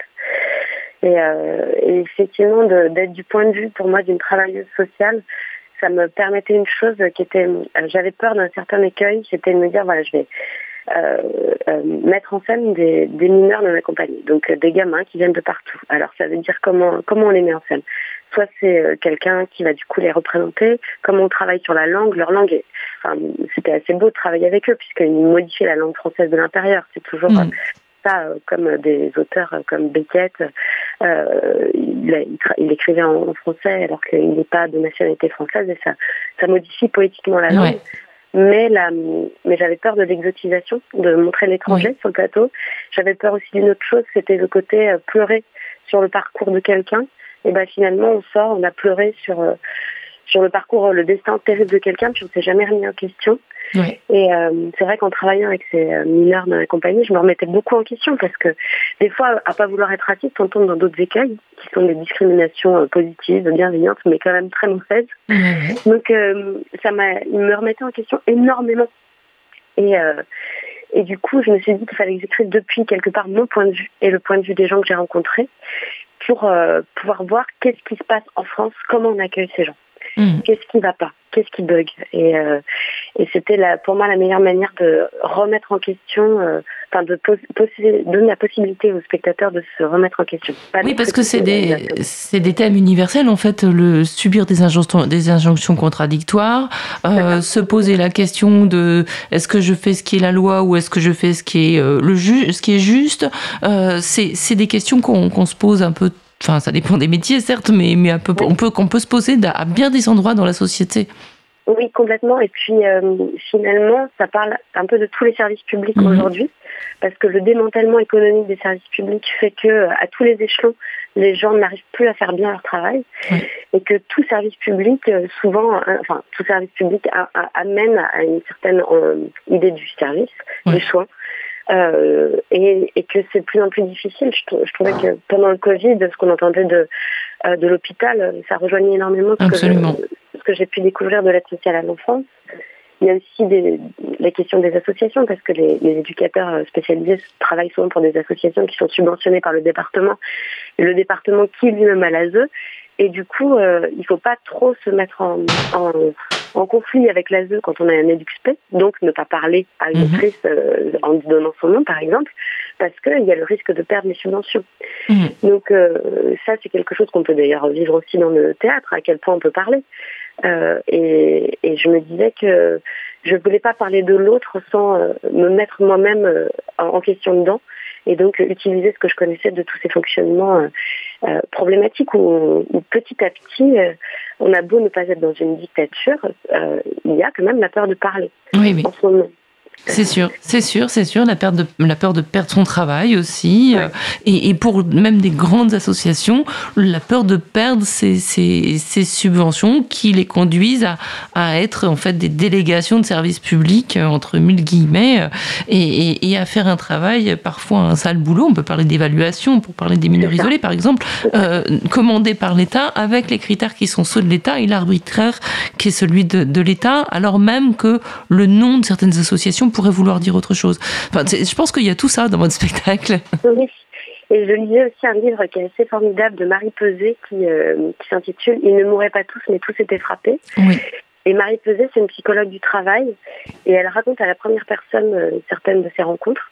Et euh, ce qui est assez incroyable, c'est comment elle raconte une personne qui est victime de, de, de harcèlement, ce qui à l'époque s'appelle pas exactement harcèlement, et, et comment en fait la personne qui est son bourreau est elle-même aussi dans un mal-être au travail. Oui. Et elle remonte la chaîne. Et ça, je trouvais ça intéressant parce que finalement, ces derniers temps, quand on parle de mal-être au travail, on parle de harcèlement. Il y a un bourreau, il y a une victime. Et c'est beaucoup plus complexe que ça. Parce que du coup, des N plus 1 se retrouvent à être bourreaux alors qu'ils euh, subissent eux-mêmes leur hiérarchie. Il faut remonter tout ça. Oui, d'ailleurs, bon, c'est un autre sujet, mais le, le procès France Télécom a été un des premiers à, à, à parler de harcèlement systémique. Euh, et, et, et, bon, malheureusement, peut-être que ça n'a pas encore été assez diffusé, ce, ce, concept, et pas assez rendu public. Mais bon, ça ouais. avait été une belle tribune à l'époque, euh, souvenons-nous. En tout cas, avant de reparler de France Télécom, par exemple, on va parler de l'araignée. Et l'araignée, donc ça commence quand? Ça commence demain, je crois, c'est ça? Oui, c'est ça. Là, on a, on a eu une, déjà une belle tournée parce qu'on a joué à Avignon il y a l'année dernière. Mmh. Et là, on reprend euh, du coup à Châtillon euh, demain. Euh, et puis, on sera à Fontenay-sous-Bois au Festival théâtral Charles Dulin dimanche. Et ensuite, ça continue à tourner toute l'année. On va être au théâtre de Die, dans le Divois, près de Valence, le 6 décembre. Au théâtre du Jarmidi, la maison d'Elsa, le 9 décembre. Et ensuite, la tournée continue en janvier, les Quinconces l'Espal au Mans. Et ça tourne plutôt pas mal. Puisque Très bien, que, parce que alors, tous les gens de la ZEU doivent s'y reconnaître et venir voir, je pense. Oui, complètement. Tous, tous les gens qui, euh, qui, quelque part, sont salariés aussi, oui. je pense, euh, peuvent se reconnaître. Et puis, euh, en tout cas, il y, a le, il y a le rapport à la fiction qui, quelque part, protège à la fois l'actrice et les spectateurs. C'est-à-dire qu'on n'est pas dans, que dans le documentaire et ça, c'est très, très important. C'est très important. Puis, ça permet peut-être de toucher des gens qui ne se sentiraient pas concernés, en fait parce que oui, c'est beaucoup plus large en fait que que, que, que le, le, le, simple accueil des, des, jeunes étrangers, même si bien sûr le, là il y a quand même des, des, des, des, vies humaines, de jeunes vies humaines en jeu et c'est très très grave hein, ce qui se passe. Mais c'est vrai que voilà, c'est bien qu'on puisse prendre conscience par tout biais que ce soit. Oui, tout à fait. Puis euh, il y a l'idée de voilà de, de parler de cette femme aussi via ses rêves et, euh, et via ces langues étrangères que sont les acronymes et de s'en amuser, de les retourner.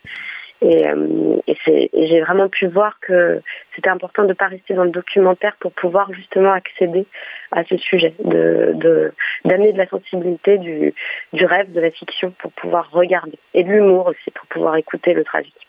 Merci beaucoup, Charlotte Lagrange. Et alors, alors le, le, mardi 8 novembre, donc à 20h30, ce sera au théâtre euh, de Châtillon, donc à Châtillon, 3 rue Sadi Carnot, et ce sera suivi d'un échange, euh, euh, voilà, qui, qui, traitera des failles du système d'accueil des mineurs isolés non accompagnés, avec vous, bien sûr, et Laurence Famard de la CIMAD. Donc, c'est l'occasion aussi d'aller voir ce spectacle et de, de discuter tous ensemble après le 8 novembre. Merci beaucoup.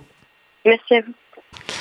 Voilà, on a fait pas tout à fait le tour du programme, hein, Lydia Dinam, mais... un programme que vous avez concocté avec la CIMAD pour Migrants Scène, mais quand même on a, on a, voilà, on a donné envie. Je, je crois, qu'on a, on a, on a, on a fait le job. On a parlé de beaucoup de choses et voilà, et, voilà, et de l'importance du regard des artistes. Absolument, du regard des artistes et puis aussi le fait d'aller, euh, voilà, voir des, des pas simplement euh, des choses documentaires, mais aussi d'aller euh, vers la fiction, euh, de se laisser toucher autrement, vers et la de création. percevoir, ouais, vers la création, mmh. oui.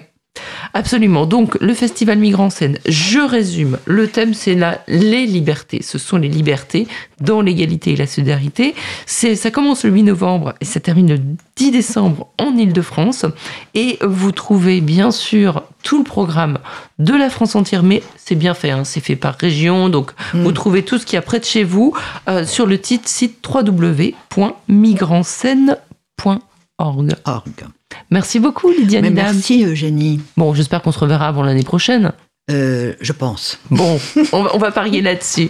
Merci beaucoup. On se quitte avec Renan Luce, la lettre d'expulsion.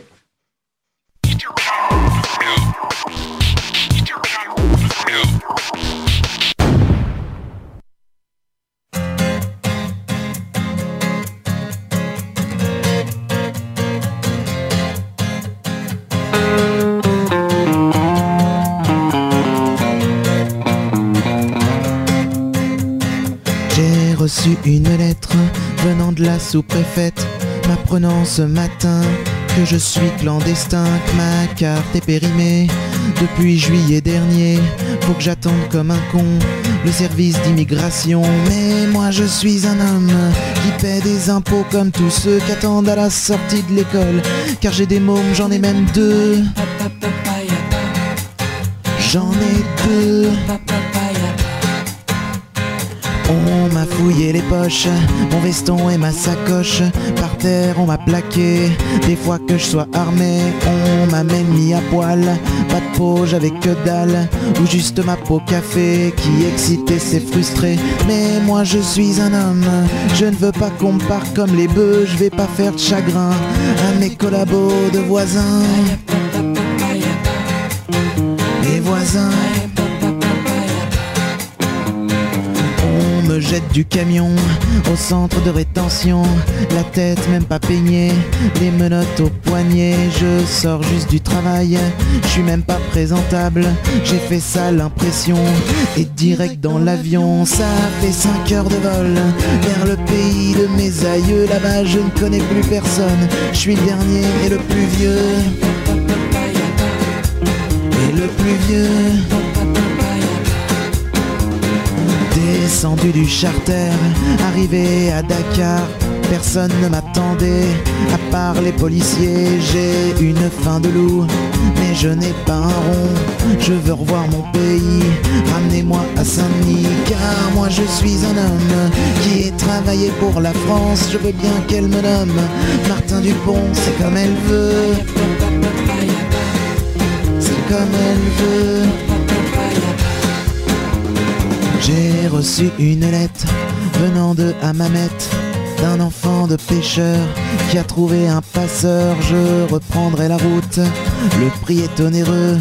Peu importe ce que ça me coûte, je veux rentrer chez eux. Au pays des droits de l'homme, la terre d'accueil des nécessiteux. Je veux bien qu'on me nomme Martin Dupont, c'est. C'est comme on veut.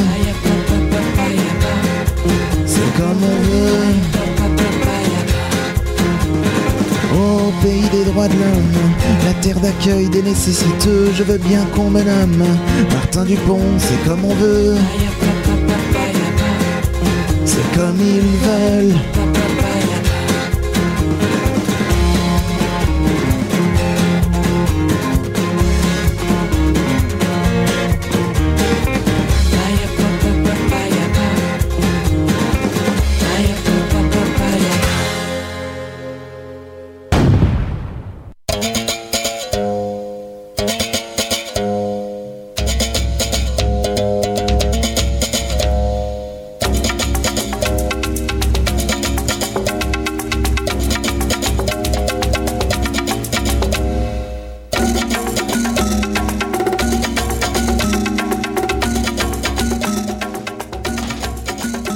Passe à la deuxième partie de Liberté sur parole dans cette deuxième heure d'émission, euh, toujours sur Cause Commune 93.1, toujours réalisée par Gilles Brézard que je resalue.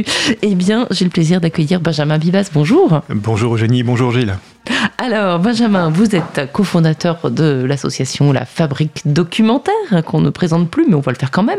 Et euh, vous êtes aussi euh, rédacteur, euh, voilà, journaliste à ce- ce semestriel que j'ai entre les mains qui s'appelle Médiation et qui est un semestriel qui s'intéresse à l'information euh, en temps de crise et euh, qui dans le monde entier et qui est édité par la fo- Fondation Hirondelle. Donc il va falloir nous expliciter tout ça. La Fondation Hironde- Hirondelle, pour les auditeurs qui n'étaient pas là la dernière fois, qu'est-ce que c'est? Je commence juste par la fabrique documentaire dont Oui. vous avez parlé. C'est une association de réalisation et de diffusion documentaire, euh, journalistique et documentaire, qui est basé à Paris 18e et dont le rayon d'action est sur Paris 18e, 19e, 20e, les communes limitrophes, le nord-est parisien. Mais on a aussi une activité euh, euh, médiatique qui déborde largement ses frontières. Et par exemple, on travaille régulièrement avec une ONG des médias qui s'appelle la Fondation Hirondelle, elle-même basée en Suisse, à Lausanne. La Fondation Hirondelle est une ONG des médias qui a été créée en 1995, peu après le génocide des Tutsis au Rwanda. Elle a été créée par des journalistes de la RTS, la radio-télévision suisse, romande à l'époque, euh, nationale maintenant. Qui, ayant couvert le génocide, en sont sortis bien sûr extrêmement secoués et qui se sont dit, en tant que journalistes, qu'est-ce qu'on peut faire pour que ceci n'arrive plus, c'est une vaste ambition, mais en tout cas le moins possible. Et la solution qu'ils ont construite avec d'autres journalistes du monde entier, qui avaient connu aussi des, crises graves, et de fonder une ONG qui soutiendrait, financerait, développerait des médias non pas de la paix, comme il y a eu des médias de la haine euh, au Rwanda, mais oui, plutôt parce des c'est ce que j'allais dire. Voilà. Le rôle des médias dans, la, dans le génocide du Rwanda est indéniable, et de la radio en particulier. hein. notamment la radio-télévision libre des Mille Collines, la, la RTML, euh, mais euh, RTLM. Mais pour eux, il ne s'agit pas tant de diffuser des messages de paix que de créer de l'information factuelle et vérifiable là où il n'y en a pas. Pourquoi? Parce qu'ils ont constaté que quand il n'y a pas d'information fiable, il n'y a pas d'objet en fait de débat, il n'y a pas de monde commun auquel se référer, et donc les gens se tapent dessus, opposent vision du monde face à une autre vision du monde, parfois conflictuelle et, et parfois dramatique, et eux partout où ils peuvent intervenir, dans des situations plus post-conflit qu'en conflit d'ailleurs, euh, et ben, ils de l'information factuelle qui permet de dire, oh, là, entre les deux parties en conflit, il y a une réalité, et à partir de cette réalité, on peut faire un constat commun et à partir de là débattre et arrêter de se taper dessus. Alors, ils sont euh, connus pour avoir cofondé euh, avec l'ONU euh, la radio Okapi en RD Congo, hein, qui a été la plus grande radio francophone après RFI à un moment, hein, et puis aussi la radio Ndekeluka en Centrafrique, entre Mm. autres projets. Mais alors, c'est pas eux qui avaient aussi cofondé le Bondi Blog?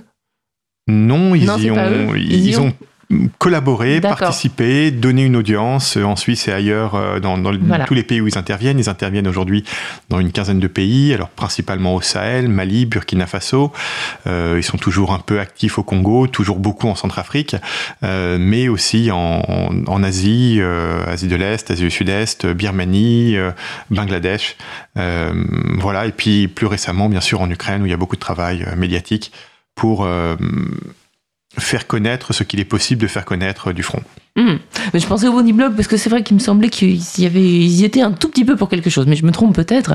Mais c'est vrai que le Bondi Blog, fondé en 2005, du coup, après les, révoltes des, banlieues françaises, euh, et qui était voilà, un, média qui, a été fondé pour que des journalistes euh, donnent accès à la production d'informations à des gens qui étaient toujours imagés par d'autres, en fait, et montrés par d'autres. Et euh, ça rejoint les, les thématiques qui, traversent les, différents euh, numéros de médiation dont on va parler. L'idée, c'est aussi de pérenniser ces médias. Le Bondi Blog est un, média indépendant aujourd'hui qui a été donc impulsé par. euh, alors, c'est des journalistes suisses qui sont, qui sont venus euh, l'impulser. Et, finalement, bah, voilà, les, les, les gens qui, qui ont travaillé avec eux s'en sont emparés parce que c'est bien sûr tout l'enjeu. Je crois que la, la Fondation Hirondelle, elle ne subventionne pas spécialement les médias. L'idée, c'est de les créer et de faire en sorte qu'ils se développent euh, en, en, en, créant leurs propres ressources ensuite. Dans, dans l'idéal, hein, quand c'est possible, euh, quand ces ressources sont euh, facilement créables ou pas trop difficilement créables, euh, mais il y a des contextes compliqués quand même. En mmh. République centrafricaine, c'est pas facile pour un média de générer ses propres ressources. C'est une des nombreuses thématiques qu'on traverse dans, dans, Médiation, ce semestriel dont vous avez parlé, dont je peux dire un mot aussi en présentation générale. Médiation est un, un semestriel qui a maintenant 5 ans, on en est au numéro 10 qui va bientôt sortir. Euh, L'idée était de se demander qu'est-ce que les médias au sud, pour commencer, qu'est-ce qu'ils traversent comme problématique? C'est les contextes où euh, intervient principalement la, la Fondation Hirondelle, mais qu'est-ce qu'ils traversent comme problématique au sud, mais également au nord? C'est-à-dire que dans des, on s'aperçoit qu'au sud, dans les contextes où intervient la Fondation Hirondelle, il y a des conflits ou des, post des contextes post-conflits. Bon, ok, euh, les médias, en créant de l'information factuelle, peuvent contribuer à ressouder un petit peu le tissu de la société, mais au nord, on voit bien que les sociétés sont de plus en plus clivées, sous l'influence de très nombreux facteurs, mais on va dire que le facteur médiatique, principalement avec l'influence des réseaux sociaux, euh, qui ont contribué quand même pas mal à cliver euh, l'opinion en différentes chambres d'écho de gens qui sont assez sûrs euh, de leurs opinions parce que tout le monde autour d'eux et dans leur petite bulle de réseaux sociaux pense pareil, on voit bien que la question médias et clivage de la société apparaît aussi beaucoup au nord. On le voit en France, on le voit très singulièrement aux États-Unis depuis maintenant 5 ou 10 ans. par rapport à ce contexte, que peuvent faire les médias? C'est la grande question posée tous les semestres par médiation. Alors, avec différents thèmes, euh, il y a eu des thèmes dans les premiers numéros qui étaient consacrés à l'inclusivité, comment davantage donner la parole aux jeunes dans les médias, comment davantage donner la parole aux femmes dans les médias, hein, le numéro 3 de, de médiation, et aux vieux. Alors, on n'a pas encore abordé les vieux, c'est ah, peut-être aussi parce que là... je l'ai vu, dans une, je vu dans une interview, justement, c'est la radio que vous avez citée tout à l'heure, mais dont je n'ai pas retenu le nom, voilà, regardez. MD Keluka. Euh, voilà, MD Keluka, eh ben, ils ont créé une émission pour les gens les plus âgés, parce qu'ils se sentaient exclus. Mais c'est dans l'interview qui, qui, décrit comment ils ont été à la rencontre de leurs auditeurs, justement, pour co-construire avec eux les programmes. C'était sur l'inclusivité, enfin, c'est pas sur l'inclusivité, mais sur la la manière de prendre en compte les voix du public. Ça, c'est un autre numéro. C'est tout à fait juste. Tout à fait. Cependant, on n'a pas encore fait une médiation euh, spécifique sur euh, les vieux, entre guillemets, qui sont un sujet euh, très important mhm. à la fois en République centrafricaine et à mon avis dans d'autres contextes. Y compris au en Nord. France, et voilà, en France, c'est un sujet majeur. Ouais. La façon dont la France est en train de rater son rapport aux vieux, entre guillemets, est à mon avis dramatique, mais bon, on n'en parle pas dans médiation, donc je ne m'étendrai pas là-dessus. Revenons sur médiation. On apprend dans les médiations, à chaque fois, il y a une rubrique en chiffres hein, euh, qui donne un certain nombre de, données. Euh, c'est important de réfléchir à partir de faits, donc euh, allons-y. On apprend que, par exemple, là il y a un chiffre, par des femmes parmi les personnes vues, entendues ou mentionnées dans les médias dans le monde en 2015, 24%. Voilà. Un petit quart. exactement. Par des femmes parmi les experts interviewés dans les médias aux États-Unis, 2019, 21%. Etc. par des femmes dans les emplois des médias en Europe, 40%. Bon, là, on commence à être dans l'ordre du euh, moins pire quand mhm. même. Mais par des femmes, dans les, parmi les jeunes diplômés d'école de journalisme en Europe, 68%. Donc on se demande où passe le différentiel aussi. Donc voilà, c'est sur ces, ces choses-là, ces phénomènes-là qui sont quand même un peu structurels dans le monde des médias que Médiation essaye de documenter.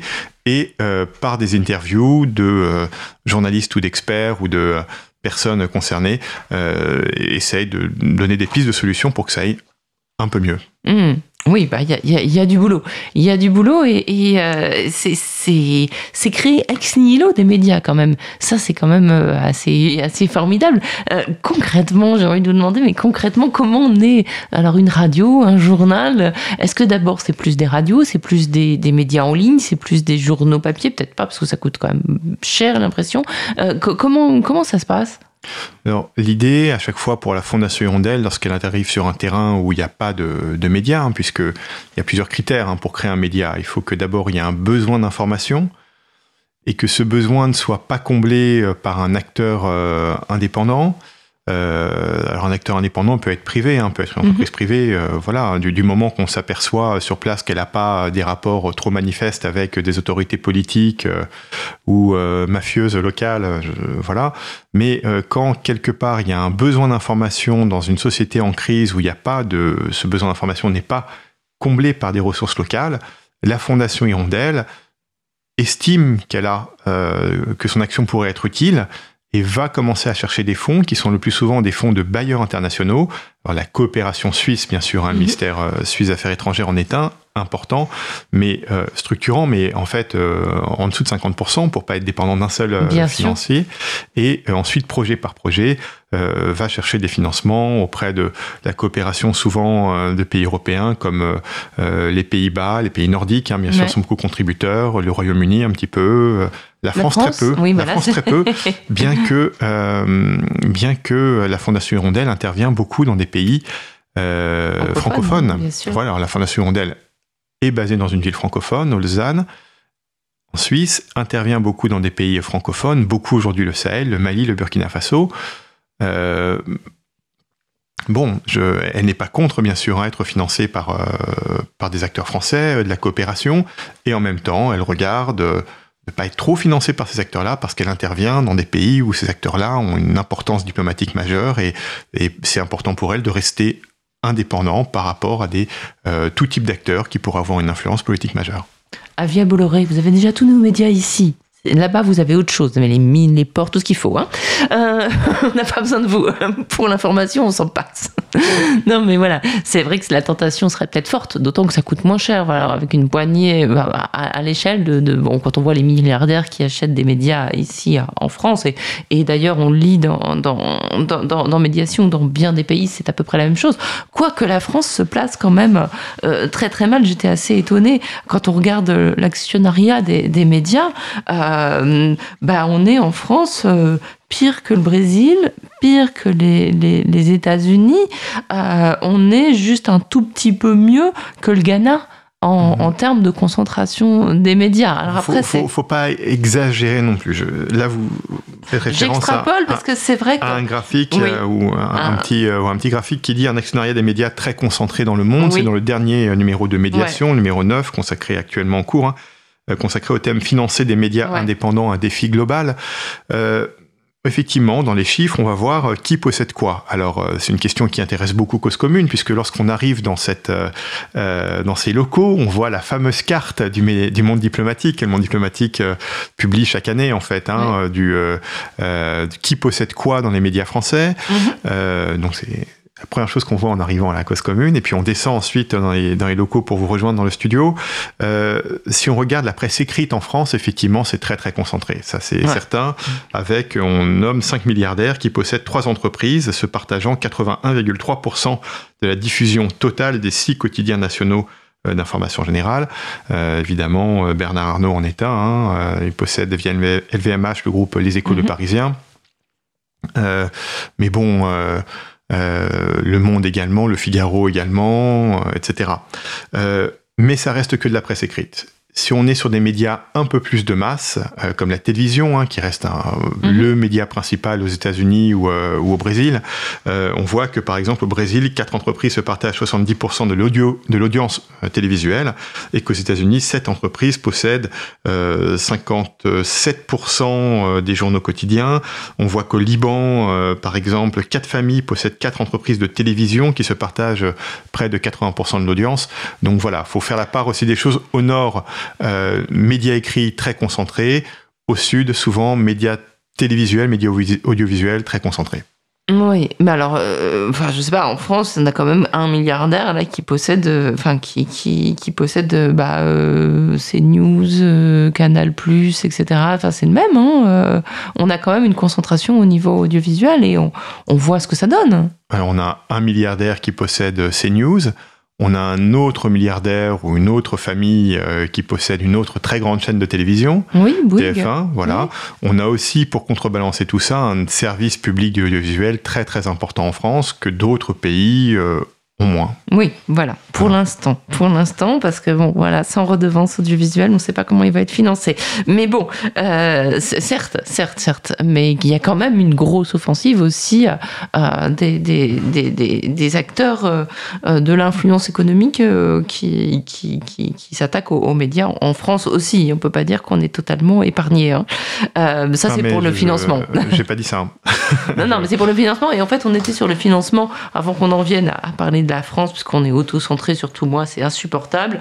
Mais on était en train de dire qu'il fallait notamment dans les pays du Sud ou les pays post-crise, euh, faire attention à avoir un financement, euh, en gros, à pas mettre tous ses, yeux dans tous ses œufs dans le même panier pour garder sa liberté. Que c'était un des, une des clés de la réussite euh, en termes d'indépendance et de, et de, liberté d'expression. Ce qu'on peut dire des médias de la Fondation Hirondelle, partout où elle, intervient, c'est que le plus souvent, les financements sont quand même des financements de bailleurs publics internationaux. Mmh. Hein. Euh, qui ont, euh, elle s'arrange, elle fait en sorte, euh, et d'ailleurs c'est le, titre de l'édito de la Fondation sur ce numéro, choisir et limiter ses dépendances. elle choisit en fonction de ses projets les bailleurs auxquels elle fait appel, et puis elle fait en sorte qu'aucun de ces bailleurs soit absolument indispensable. Mmh. Hein. donc je vous l'ai dit, la France pourrait faire partie euh, des bailleurs auxquels on pourrait hmm. penser euh, sur, des médias au, Sahel. Euh, la Fondation Rondelle a choisi de, limiter très fortement hein, les financements français dans cette région pour des raisons politiques évidentes, voilà, pour des raisons d'indépendance politique évidente, d'une part. et puis d'autre part, il faut se demander s'il n'y a pas des financements de bailleurs publics internationaux dans ces pays, avec, en limitant ces dépendances, quel financement public il y a? Ou quel financement, pardon, pour les médias il y a? Euh, Quel financement pour les médias il y a en Centrafrique aujourd'hui? Mhm. Il n'y a quand même pas un marché publicitaire euh, gigantesque. Il n'y a quand même pas beaucoup de gens qui sont capables d'acheter euh, des médias. Donc, la Fondation Hirondelle intervient beaucoup dans des pays globalement pauvres quand même, sortant d'un conflit, donc encore appauvris par ce conflit. Beaucoup en Afrique, la radio reste un média privilégié parce qu'il permet de s'adresser aux gens directement dans leur langue, chez eux, grâce à des infrastructures euh, radiophoniques qui fonctionnent encore pas mal dans, beaucoup de pays africains, même les plus délabrés comme la RD Congo ou, la RCA. Euh, et donc, ça reste un média privilégié qui a aussi euh, le bénéfice de la gratuité et de l'interactivité. Euh, voilà, parce que les gens peuvent appeler. Et, j'en viens à, là, on parlait du financement, et, j'ai beaucoup aimé aussi le numéro précédent qu'on peut trouver en ligne, hein, le numéro de janvier 2022. Euh, prendre en compte les voix du public. Euh, j'ai trouvé ça d'autant plus passionnant que ce matin, j'entendais sur la radio publique française, France Inter, un éditorial consacré au New York Times, qui, qui montrait comment ce, ce, journal qui se porte très bien, se porte très bien parce qu'il a, il a su aussi évoluer en rendant des services au public euh, voilà, en faisant tout autre chose que du journalisme. On n'en est pas là dans ce que vous décrivez, euh, mais, euh, mais vous, décrivez certaines initiatives de, tisser un lien de, proximité avec les, auditeurs, notamment des radios ou les lecteurs des journaux, comme ça a été le cas à Marseille. pour, il y avait Balance ton taudis qui a été lancé par la Marseillaise à, à, Marseille, alors que hier on commémorait les morts du quartier de Noailles, morts dans l'effondrement de deux immeubles euh, qui n'ont toujours pas été euh, reconstruits. Euh, donc voilà, l'idée du journal qui porte des causes, qui s'associe aux citoyens, qui devient un porte-voix quelque part, en plus, ou d'une radio qui devient un porte-voix, en plus d'être un média d'information parfaitement sérieux. Ça, c'est très important. Oui, des médias aussi qui ont aidé les gens à s'en sortir pendant le confinement lié au Covid. C'est-à-dire, beaucoup de gens étaient isolés. Euh, ne savait pas euh, qui croire, ne savait pas ce qu'il pouvait faire dans les premières semaines euh, mhm. de, mars 2020, là où on était tous un petit peu désemparés, à la fois individuellement et collectivement par rapport à cette épidémie. Et des journaux comme Nice Matin ont réussi à améliorer euh, leur relation à leur public et à augmenter leur audience à ce moment-là parce qu'ils avaient des réponses pratiques aux questions euh, pratiques que les gens se posaient et qu'ils leur posaient euh, sur les forums de discussion sur Internet. Aujourd'hui, on voit que par exemple 27 à 30% de la fréquentation du site de Nice Matin concerne directement euh, les rubriques de dialogue entre euh, le, public et la rédaction. Mmh. Et, on peut dire aussi qu'au moment du Covid, beaucoup de, journaux de la presse quotidienne régionale euh, mettaient des attestations à découper pour les mmh. gens qui n'avaient pas d'imprimante. Bah, c'est tout bête, mais ça, ça peut être, ça peut déclencher un acte d'achat et puis ça peut permettre d'avoir accès à, plus d'informations parce que tout simplement, on achète le fait de, voilà, de, pouvoir avoir l'attestation quand on n'a pas d'imprimante. C'est aussi un service, quoi. Alors tout à fait. je voulais juste revenir sur votre question, euh, comment on fait pour financer des médias indépendants dans des pays en crise Alors, il y a quand même des pays euh, en crise où les gens ont malgré tout un peu d'argent. Euh, et il y a une interview très intéressante de Khadija Patel, qui est une, grande journaliste sud-africaine, dans le dernier numéro de, Médiation, où justement elle dit dans un pays du Sud un peu émergent, avec une classe moyenne un peu émergente comme l'Afrique du Sud, il y a des gens qui ont un petit peu les moyens euh, d'acheter de l'information en ligne. Euh, c'est pas un phénomène très répandu hein, d'acheter de l'information en ligne, il hein, faut le dire quand même. Ah dans le monde, bah, on voit que voilà. Euh, aujourd'hui, seuls 17% dans les pays de, de, la population dans les pays un petit peu soit émergents, soit riches, seuls 17% de la population dans ces pays achètent de l'information en ligne, soit à l'unité, soit euh, par un abonnement. Euh, dans un pays comme l'Afrique du Sud, c'est moins que ça, hein, c'est entre 5 et 10 mhm. euh, Mais en France, ce n'est que 11 par exemple. Et oui, et, ça ne bah, bouge pas, ça n'évolue pas. ça pas, n'évolue pas depuis 2016, alors que partout ailleurs, ça bouge un petit peu. Hein. Il, y a, un graphique là dans ce médiation qui s'appelle une lente montée du paiement de l'information en ligne par les lecteurs. On était à 12 à l'échelle mondiale en 2016. 18, 14% euh, en 2018, 17% en 2021. En Afrique du Sud, on reste en dessous de 10%, mais quand même, euh, moins de 10% de la population sud-africaine, c'est quand même 6-7 millions d'habitants, ça produit un peu un marché, euh, mais c'est un marché très sélectif, c'est-à-dire que seuls les gens qui ont un peu des moyens ont accès à une information payante en ligne. Or, de plus en plus, tous les médias de qualité font payer leur information en ligne, ou c'est vraiment une tendance euh, générale, et du coup, Radija Patel fait ce constat. Malheureusement, alors d'abord, l'information a un coût et c'est normal qu'elle ait un prix, d'une certaine manière. Mais euh, à l'heure actuelle, l'information de qualité est derrière un mur d'argent, en fait. C'est-à-dire qu'on n'y a accès que si on paye, et 90% des gens en Afrique du Sud, par exemple, pour eux, c'est difficile de sortir euh, l'équivalent des 20 euros par mois pour avoir accès à un abonnement média. Donc elle fait ce constat-là, du fait que, pour ces raisons-là, le financement des médias reste très limité dans les pays du Sud, et donc elle pose des jalons pour qu'est-ce qui pourrait permettre à des médias indépendants de se financer de façon pérenne dans le Sud. Elle a euh, cofondé avec Maria Ressa, euh, journaliste philippine, euh, prix Nobel de la paix, hein, il y a de ça un an, une ONG qui réfléchit à ces questions-là. Et parmi toutes les pistes qu'elle lance, elle dit il y a quand même des entreprises, des médias ou de la communication électronique aujourd'hui, les GAFAM hein, bien sûr, hein, mhm. qui captent l'essentiel des revenus des médias aujourd'hui. Euh, qui ont, c'est un petit peu les, les super profits euh, des entreprises euh, médiatiques et numériques. Peut-être pourrait-elle contribuer à un fonds euh, qui permettrait de financer des médias indépendants dans le monde entier. Oui, certes. Et après ça, avec cette, cette, cet écueil de, de, de, la publicité, alors qui peut être un moyen de financement, mais qui pousse aussi à faire des contenus euh, attrape-clic et euh, qui, qui, du coup, crée une grande concurrence dans les titres accrocheurs, dans, les, dans, dans le contenu produit très très vite et qui dégrade la, la, la qualité de, de l'information quand c'est l'unique source de financement, en fait. Oui, tout à fait. Alors, cela dit, la publicité a été vraiment euh, tout à fait structurante euh, dans le financement des médias à l'époque de la presse papier. Oui, hein, oui, pas, il n'y a pas fait. si longtemps, c'était il y a 20 ans. La grande crise euh, de financement des médias à laquelle on assiste aujourd'hui au nord comme au sud, elle est liée beaucoup à la crise de ce modèle dominant du financement des médias par la pub qu'on n'a pas su complètement aujourd'hui transformer à l'avantage des médias. aujourd'hui, euh, les réseaux sociaux et les moteurs de recherche, donc pour faire bref, en citant les plus dominants, Facebook et Google, sont devenus des agrégateurs de contenu, oui, finalement. Absolument. Qui se de nourrissent. contenu médiatique. Euh, voilà. Et donc, du coup, les revenus passent essentiellement, publicitaires passent essentiellement par eux, puisque pour avoir accès à un article, on passe principalement par Facebook ou par Mm. Google. Dès lors, les médias sont privés de ces revenus. Voire par Twitter. Voire par Twitter. On va voir comment ça va évoluer avec l'actualité récente.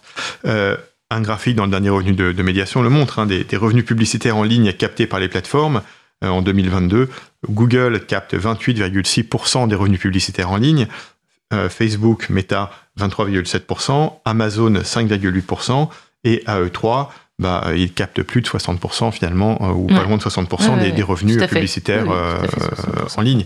Euh, le reste, c'est encore à d'autres agrégateurs, un peu Yahoo, etc. Et puis, euh, l'ensemble des médias du monde se partagent les environ 30% qui restent. Bref, euh, la publicité est devenue tout à fait euh, la partie congrue du financement des médias aujourd'hui. Hmm. Eh bien, on va écouter Léo Ferré pour se divertir. Ça s'appelle le conditionnel Je de ne variété. suis qu'un artiste de variété et ne peux rien dire qui ne puisse être dit de variété. Car on pourrait me reprocher de parler de choses qui ne me regardent pas. Comme si je vous disais qu'un Premier ministre britannique, ou bien papou, ou bien d'ailleurs, pouvait être déclaré incompétent. Comme si je vous disais qu'un ministre de l'Intérieur d'une république lointaine ou plus présente pouvait être une canaille. Comme si je vous disais que les cadences chez Renault sont exténuantes.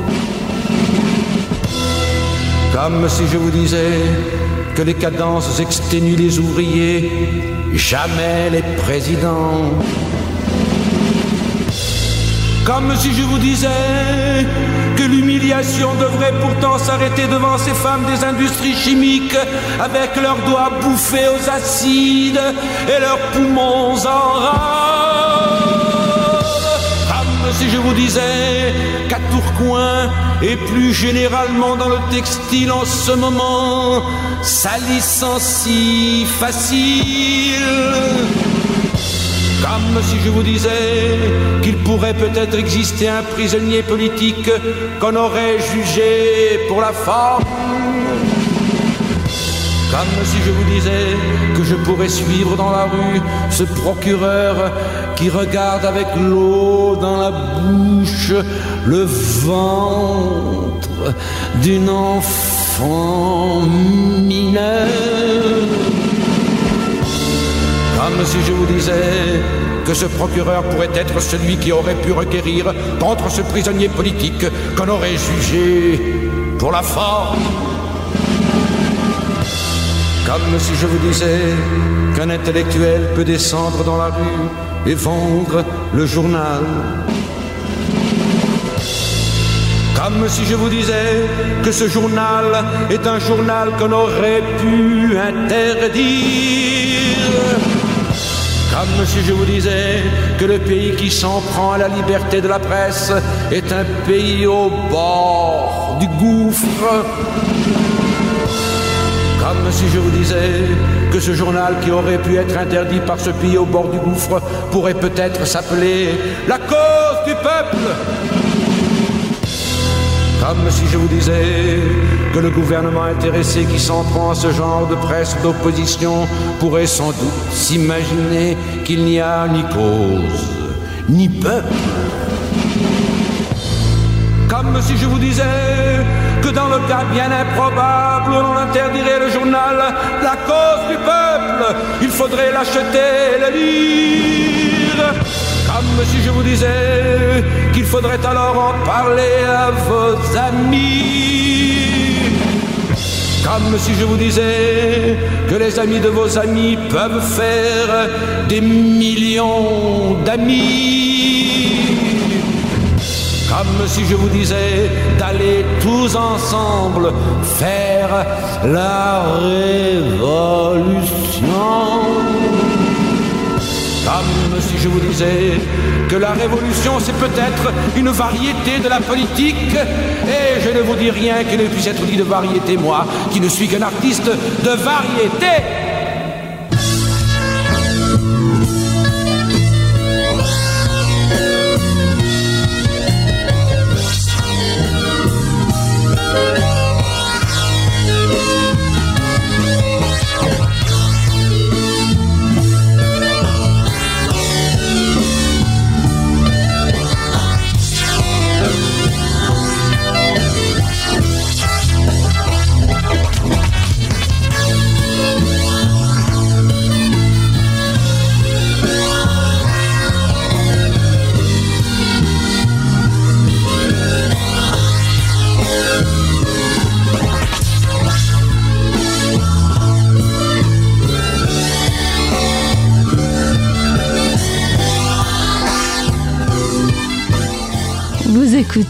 Léo Ferré, le conditionnel de variété sur euh, Cause Commune 93 points dans Liberté sur Parole où nous parlons avec Benjamin Bibas de Médiation. Médiation, c'est une revue, euh, petite revue, presque plaquette en fait, très belle, beau papier, texte clair, beaucoup d'infographies, euh, des belles photos, enfin tout va bien.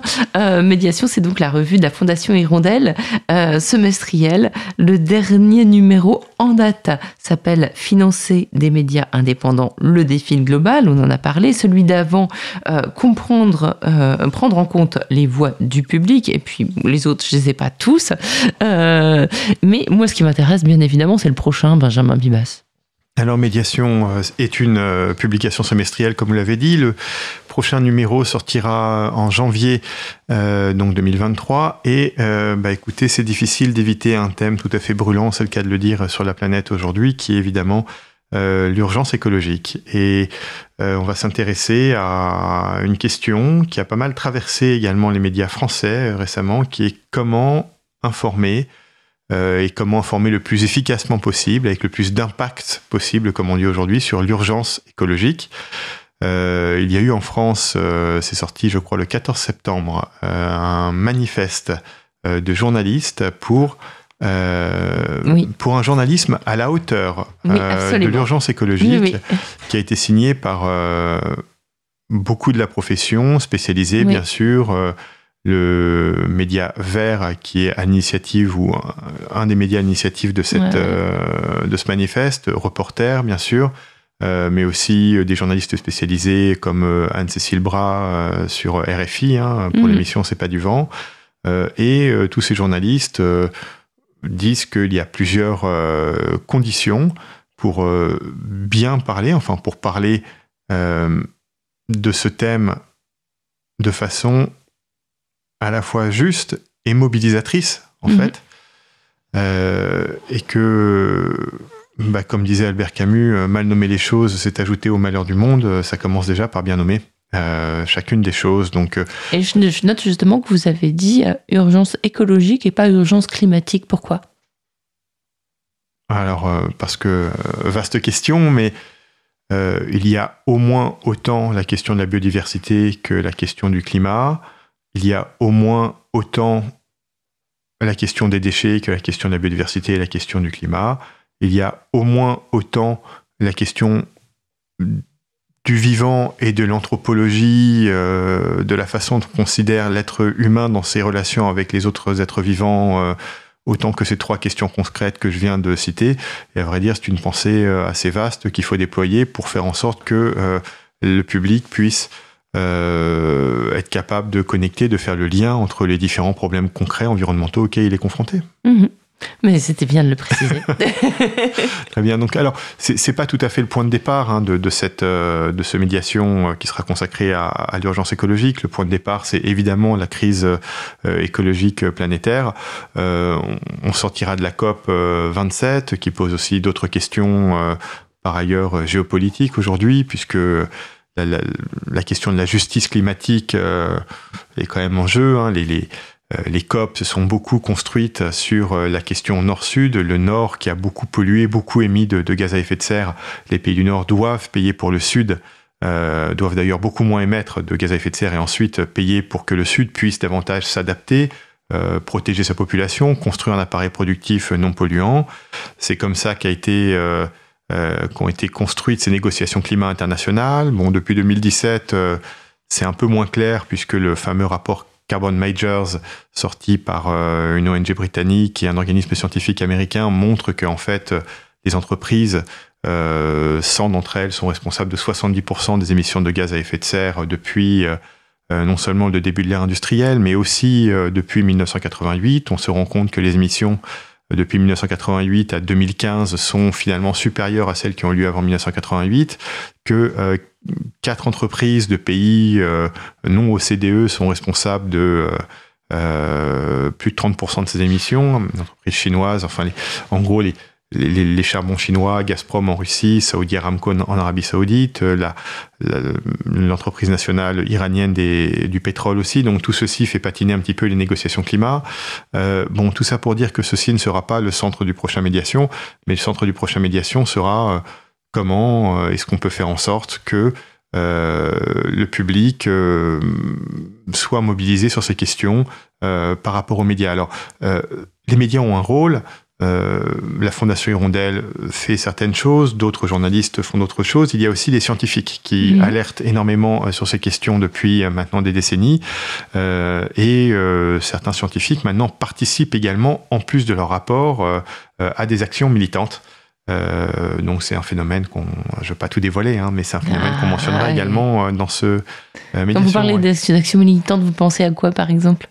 Oh, Des actions. Actuellement, il y a beaucoup d'actions militantes qui font couler beaucoup d'encre sur les tableaux, par exemple. Oui. mais il y a aussi des gens qui s'enchaînent sur des autoroutes, par exemple pour dire que construire une infrastructure autoroutière, c'est mécaniquement, des études, des études le prouvent depuis des décennies, euh, favoriser l'augmentation euh, de la circulation automobile. Euh, celle-ci étant ce qu'elle est aujourd'hui, elle est mhm. très majoritairement thermique, à base de moteurs thermiques. Ça ne peut que augmenter des émissions de gaz à effet de serre à un moment où celles-ci sont en fait destructrices non seulement de la planète, mais de tellement de vies humaines. C'est-à-dire le, plusieurs études ont montré que depuis le début des années 2010, par exemple, ce sont plusieurs centaines de milliers de morts qui sont dues à des températures anormales dans le monde Mhm. chaque année. hein. plusieurs centaines de milliers de morts, Oui, Euh, plusieurs euh, dizaines de millions de personnes qui sont forcées de se déplacer euh, chaque année pour ces raisons-là. Alors là, on, on est vraiment au carrefour de, de la question environnementale et de la question humanitaire. Vous savez, je vous l'ai dit, la Fondation Hirondelle a été créée après un, un- un grand drame humanitaire, euh, le génocide des Tutsis au Rwanda, et l'idée c'était qu'est-ce que les journalistes peuvent faire pour éviter que ça se répète. Euh, mais un drame humanitaire, c'est au départ une violation grave du droit humain, c'est-à-dire des gens qui décident intentionnellement de supprimer massivement des vies humaines, en l'occurrence sur un, euh, pour un motif ethnique. Là, le changement climatique, il y a des centaines de milliers de morts chaque année. Mhm. Il y a des dizaines de millions euh, de déplacements euh, de personnes qui sont obligées de, de partir. Un déplacement forcé de population, lorsqu'on massacre un village et qu'on terrorise tout le monde dans la région pour que les gens partent, un déplacement forcé de population, c'est un crime contre l'humanité en droit humanitaire international. Là, il n'y a pas d'intention de tuer des gens à cause des fortes températures liées au changement climatique. Il n'y a à pas d'intention, ou à la montée des eaux. Il n'y a pas d'intention de faire déplacer des dizaines de millions de personnes qui ne peuvent plus vivre euh, à l'endroit où elles habitaient pour des raisons climatiques. Mais il y a tellement de choses qui ne sont pas faites pour éviter cela, Mhm. alors qu'en connaissance de cause, depuis des décennies, un certain nombre de responsables économiques ou politiques sont au courant que euh, Il y a une responsabilité de l'inaction climatique, et en l'occurrence, la, France, par exemple, a été condamnée. euh, Oui, pour tout cela. à fait. La France a été condamnée pour cela. Au départ, les Pays-Bas l'ont été. Ça a été le premier Mhm. pays.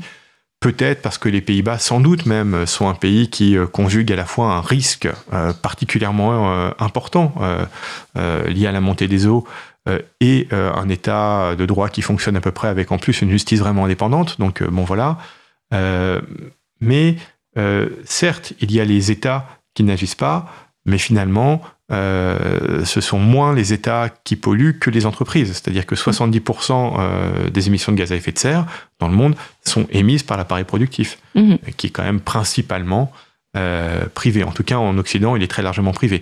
Donc la Mais- responsabilité mais- des mais- entreprises est, est quand même euh, majeure. mais, mais protégé par, par l'État. hein, quand on pense euh, justement bon, bah, au système productif agricole.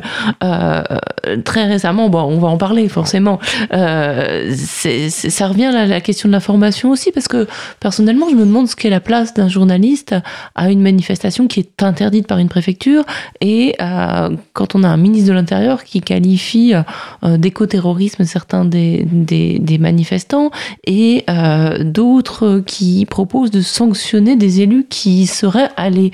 Euh, donc comment on informe dans ces conditions? Quand on a... euh, bon, alors je parle de la France, bien sûr, et je parle de, de ce qui s'est passé à Sainte-Soline la, la semaine dernière. Est-ce que est-ce qu'on est-ce qu'on n'a pas un problème pour informer dans ces, dans ces cas-là? Euh, si. non mais voilà, mais qu'est-ce qu'on fait en tant que journaliste? Parce qu'on a tous signé la charte, mais euh, à un moment, euh, voilà, on est interdit d'accès, on est qualifié de journaliste militant, voire d'éco-terroriste euh, com- complice, si on veut donner une information alternative à celle qui est diffusée sur la radio publique entre autres, mais aussi partout par les grandes voix gouvernementales, la FNSEA et le- les tenants d'un système productif qui défend un, un accaparement de, de, l'eau euh, à court terme euh, pour, pour produire euh, du, maïs, pour nourrir de l'élevage alors qu'ils pourraient manger de la lucerne. Écoutez, c'est.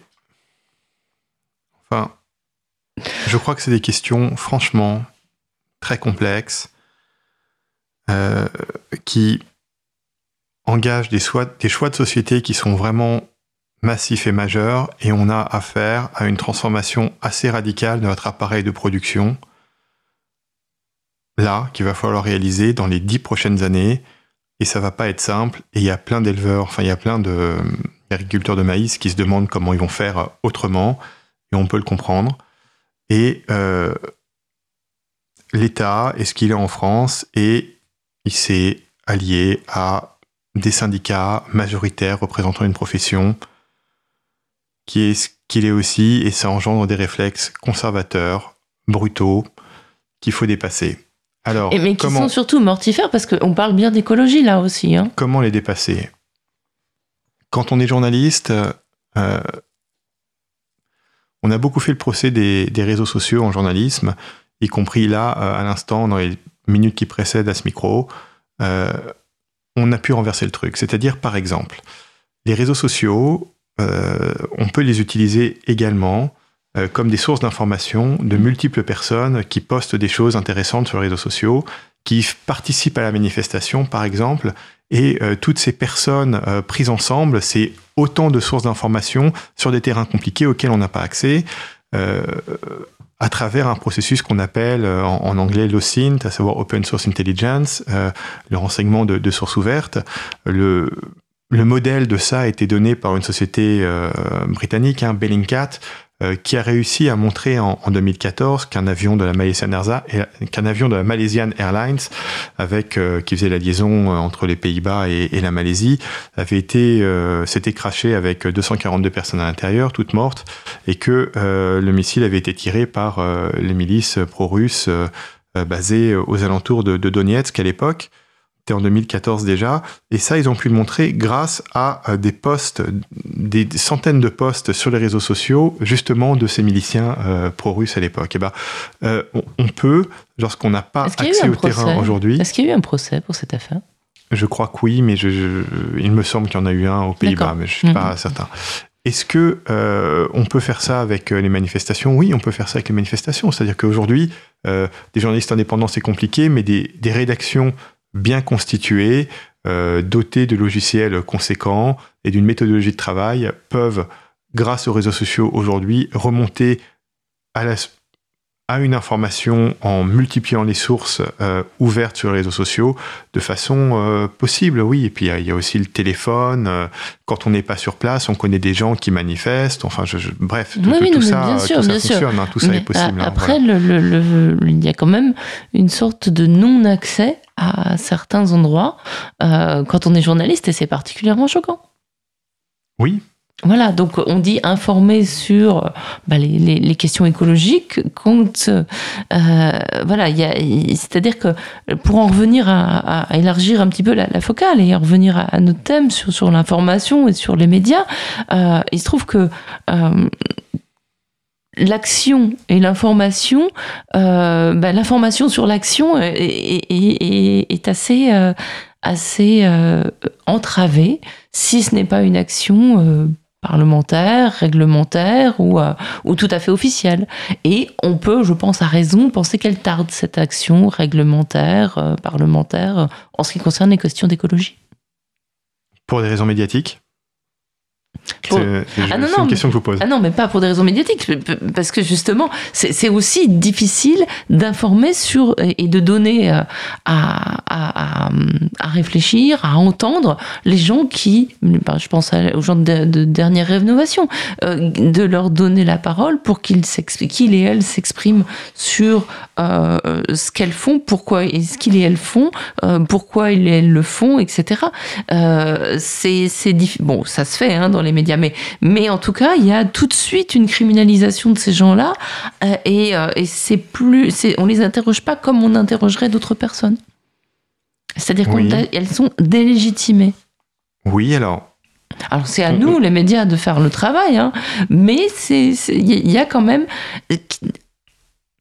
une action, euh, notamment du gouvernement, des autorités en général, qui, euh, à mon sens, est en contradiction avec des objectifs à afficher de vouloir vraiment changer de cap. Alors, j'ai deux remarques par rapport à ça. La première, c'est qu'il y a l'État et qu'il y a, d'une part, et qu'il y a d'autre part les collectivités locales qui sont des personnes publiques qui ont une importance et qui, elles, pour certaines d'entre elles et non des moindres, n'hésitent pas à prendre le parti des manifestants ou des actions écologiques engagées. Je pense notamment au soutien récent de la ville de Paris et de la ville de New York à la plainte engagée par l'ONG Notre Affaire à tous contre non plus l'État français, mais contre euh, le géant pétrolier Total, euh, pour euh, qu'il diminue très fortement ses émissions de gaz à effet de serre, un petit peu comme l'ONG néerlandaise Milieu Defensie avait obtenu ceci il y a un an du géant pétrolier Shell. Voilà. Donc aujourd'hui, il y a sur certains cas, une alliance des collectivités locales importantes que sont, euh, par exemple, New York et, et Paris sur euh, des plaintes comme ça écologiques. Pourquoi je dis ça? Je dis ça parce que qu'est-ce qui arrive à l'État français? Il est condamné aujourd'hui par le tribunal administratif euh, pour inaction climatique. Mhm. Mais l'État français, si vous voulez, il aura beau diminuer toutes ses émissions, s'il diminue au maximum les émissions de, de l'État et de tous les agents publics, il va diminuer les, les émissions de la France de 20%. Voilà. Euh, Mais L'État a un 70 pouvoir réglementaire quand même, Tout à fait. législatif. Alors, je suis d'accord. Mais, justement, il a aussi la possibilité de se retourner contre les entreprises, de même que les collectivités locales le font. Peut-être l'État, si ça continue, sera-t-il tenté de se retourner con- contre les entreprises juridiquement en leur disant Regardez, j'ai été condamné moi-même à euh, devoir réduire les émissions du pays. Si vous ne me suivez pas là-dessus, si vous ne le faites pas, je ne pourrai pas tenir mes obligations devant un tribunal administratif. Donc, euh, les entreprises doivent le faire également. C'est un premier ce serait, ce levier. serait formidable et ce serait une- un bon signal parce qu'on est plutôt dans le cheminement inverse, exactement inverse avec les tribunaux euh, internationaux arbitraux. hein. On est plutôt dans la logique inverse. hein. C'est les, les entreprises qui pourraient se retourner contre les États parce qu'elles leur ont fait perdre des sous en mettant des réglementations qui leur imposent, par exemple, des- des- de, faire un peu attention à l'environnement. Oui, c'est vrai, surtout d'ailleurs dans le sud, mais on peut utiliser euh, l'arme juridique à l'inverse. Voilà. La question de fond qui se pose, à mon avis, à l'État, qui agit effectivement de façon brutale hein, sur ces questions-là, euh, et euh, au contraire des ambitions affichées, c'est concrètement, on sait très bien que diviser les émissions de gaz à effet de serre par deux de ce pays, par exemple, ça veut dire globalement, à peu de choses près, compte tenu de ce qu'est euh, l'appareil productif, diviser la production de ce pays par deux. Voilà. C'est une responsabilité lourde que de faire ça, parce que ça veut dire rentrer massivement en décroissance, et rentrer massivement en décroissance, c'est se demander comment on va payer les retraites et les fonctionnaires l'année prochaine. Alors, je comprends les crispations, et je sais en même temps qu'il faut les dépasser, et qu'il faut les dépasser par de l'action militante, et qu'il faut les dépasser par l'invention de, solutions euh, macroéconomiques, publiques. Je, voilà, pour l'instant, je suis comme tout le monde, je patauge là-dedans, j'essaye de participer à trouver des solutions individuelles et collectives. Hmm. Alors ça faudrait se demander, mais on n'a plus le temps, euh, parce qu'on va terminer en musique. Mais moi, je, je m'interroge sur ce que la, la- les confinements, l'arrêt euh, de, de l'économie au moment de, de la crise du Covid nous a appris euh, sur une manière de vivre sans, en consommant, en produisant moins, en se déplaçant moins. Est-ce qu'on a, est-ce qu'on a tiré des leçons positives de cette catastrophe sanitaire? Peut-être faudrait-il s'interroger, s'interroger là-dessus. Est-ce que bon, on a l'impression qu'on repart euh, avec les mêmes, les mêmes désirs qu'avant, les mêmes euh, envies de, de, voyage, de, de co- surconsommation, etc. Mais on a on, aurait pu se dire qu'on a appris à faire sans. En tout cas, euh, ce qu'on a pu constater, c'est que le seul événement qui a réussi à nous faire changer de comportement de façon à tenir les objectifs de l'accord de Paris qui doivent nous mener à 1,5 degré de réchauffement climatique euh, euh, maximum global d'ici la fin du siècle, le seul événement qui nous met sur cette trajectoire, c'est euh, le Covid, le confinement qui est lié et l'arrêt de la production et de la consommation qui, est- qui a été lié. Mhm. Ça, c'est certain. À ce jour. Voilà, on conclura là-dessus. Merci beaucoup. Il sort quand le prochain médiation alors? Il sortira entre décembre de cette année et janvier euh, 2023. Parfait. Donc j'imagine qu'on parlera de la COP aussi et de ses résultats ou pas ou, voilà. Euh, merci Gilles pour euh, cette émission, pour la réalisation de cette émission. On va se quitter en musique avec Georges Moustaki et ensuite vous retrouverez euh, Jérôme pour Rayon Libre. Je voudrais sans la nommer vous parler d'elle Comme d'une bien-aimée, d'une fidèle Une fille bien vivante qui se réveille À des lendemains qui chantent sous le soleil. C'est elle que l'on matraque, que l'on poursuit, que l'on traque. C'est elle qui se soulève qui souffre et se met en grève, c'est elle qu'on emprisonne, qu'on trahit, qu'on abandonne, qui nous donne envie de vivre, qui donne envie de la suivre jusqu'au bout, jusqu'au bout. Je voudrais sans la nommer lui rendre hommage. jolie fleur du mois de mai ou fruit sauvage. Une plante bien plantée sur ses deux jambes et qui traîne en liberté où qu'on lui semble. C'est elle que l'on matraque, que l'on C'est elle qui se soulève, qui souffrait se met en grève.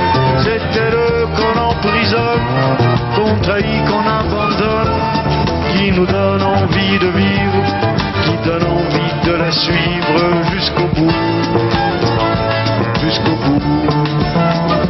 Je voudrais sans la nommer vous parler d'elle. Bien aimée ou mal aimée, elle est fidèle. Et si vous voulez que je vous la présente, on l'appelle révolution permanente. C'est elle que l'on matraque, que l'on poursuit, que l'on traque. C'est elle qui se soulève, qui se presse, se met en grève. C'est elle qu'on emprisonne, qu'on trahit, qu'on abandonne, qui nous donne envie de vivre, suivre jusqu'au bout, jusqu'au bout. C'est elle que l'on matraque, que l'on poursuit, que l'on traque.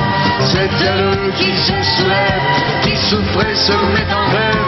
C'est elle qu'on emprisonne, qu'on trahit, qu'on abandonne, qui nous donne envie de vivre, qui donne envie de la suivre jusqu'au bout, jusqu'au bout, jusqu'au bout. Jusqu'au bout.